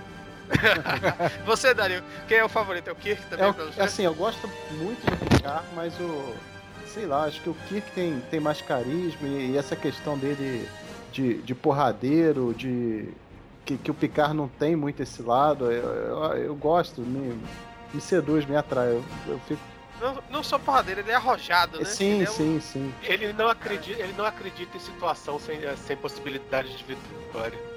É, isso é muito interessante, né? O problema da Kobayashi Maru é bem legal. Roberto, você, é, então o seu favorito é, é como você falou, é, é, é, o Kirk mesmo, né? Mas a, a, nova geração é a melhor série. Exatamente. Eu fico com essa desculpa clássica. Eu não me lembro de que filme ou série eu ouvi isso, mas eu concordo. eu concordo. É, é bom. Pessoal, então eu queria agradecer muitíssimo a, a, aos nossos convidados, tanto a Roberto quanto a Cardoso. Pô, foi riquíssimo o bate-papo aqui. A gente poderia ter falado mais, mas o tempo não permite, né? E agradecer a todo mundo que está ouvindo a gente até agora. Talvez o maior Varacast de todos, mas o conteúdo valeu a pena. Cardoso, faz aí seu jabá, fica à vontade. Como é, onde é que a gente pode encontrar você? Fala aí pro pessoal. É, você pode me encontrar direto, eu tô escrevendo direto no meio beat sobre tecnologia e cultura pop. E eu tô com um livro, livro novo na, na parada, é um e-book, o Calcinhas no Espaço, onde eu conto um monte de histórias sobre tecnologia, tecnologia e ciência. E é facílimo você chegar. É só você usar o bit.ly com Y bit.ly barra calçolas com, é, com C cedilha. Roberto, você quer fazer o seu jabá também? Bom, vocês podem me encontrar no. Eu tenho um site pessoal, robertocâmarajr.com.br. Vocês de lá vocês sabem para tudo. É, tem um blog que tenho que tomar vergonha em atualizá-lo, que é o papologia.com.br. E claro que eu também eu sou o feliz proprietário, administrador na verdade, da fanpage Star Trek Bahia. Então procure Star Trek Bahia, tudo junto, nós temos a fanpage, também tem um grupo lá que precisa tomar umas vergonhas na cara e voltar a ser mais ativo. Vocês vão encontrar tudo isso no post da, do, desse episódio, tá? E assim, para quem não conhece, o Varacast ele é um programa da rede Pocilga, né? Vocês podem encontrar lá no, no, nosso blog www, quer dizer, ninguém mais fala mais www, como diria Márcio Melo, só pocilga.com.br. A gente tem integrando a nossa rede Pocilga o Varacast, que é esse podcast que vocês estão ouvindo agora. Temos também o Radiola Torresmo de nosso amigo Rafael Saldanha e temos os Cavaleiros que dizem lista, né, também com Dario Leonel Leal e Rafael Saldanha, que são os cavaleiros que dizem isso. É isso aí. É, o, o, nosso Twitter, você pode dizer aí, Dario? Arroba Depossilga, T-H-E Possilga. E o Facebook? facebook.com barra THE Possilga. É, THE Possilga, exatamente. Procura a nossa página lá, dá uma curtida, dá um ok. Se você quiser mandar um e-mail pra gente, falando mal, falando bem do programa, dando sugestões, a gente está sempre aberto a sugestões. Contato arroba possilga.com.br. É isso aí, pessoal. Queria agradecer mais uma vez a todos e. Vida longa e próspera. Vida longa e próspera. Não tinha. Assim. Obrigado a todos. Tchau. Tchau. Tchau.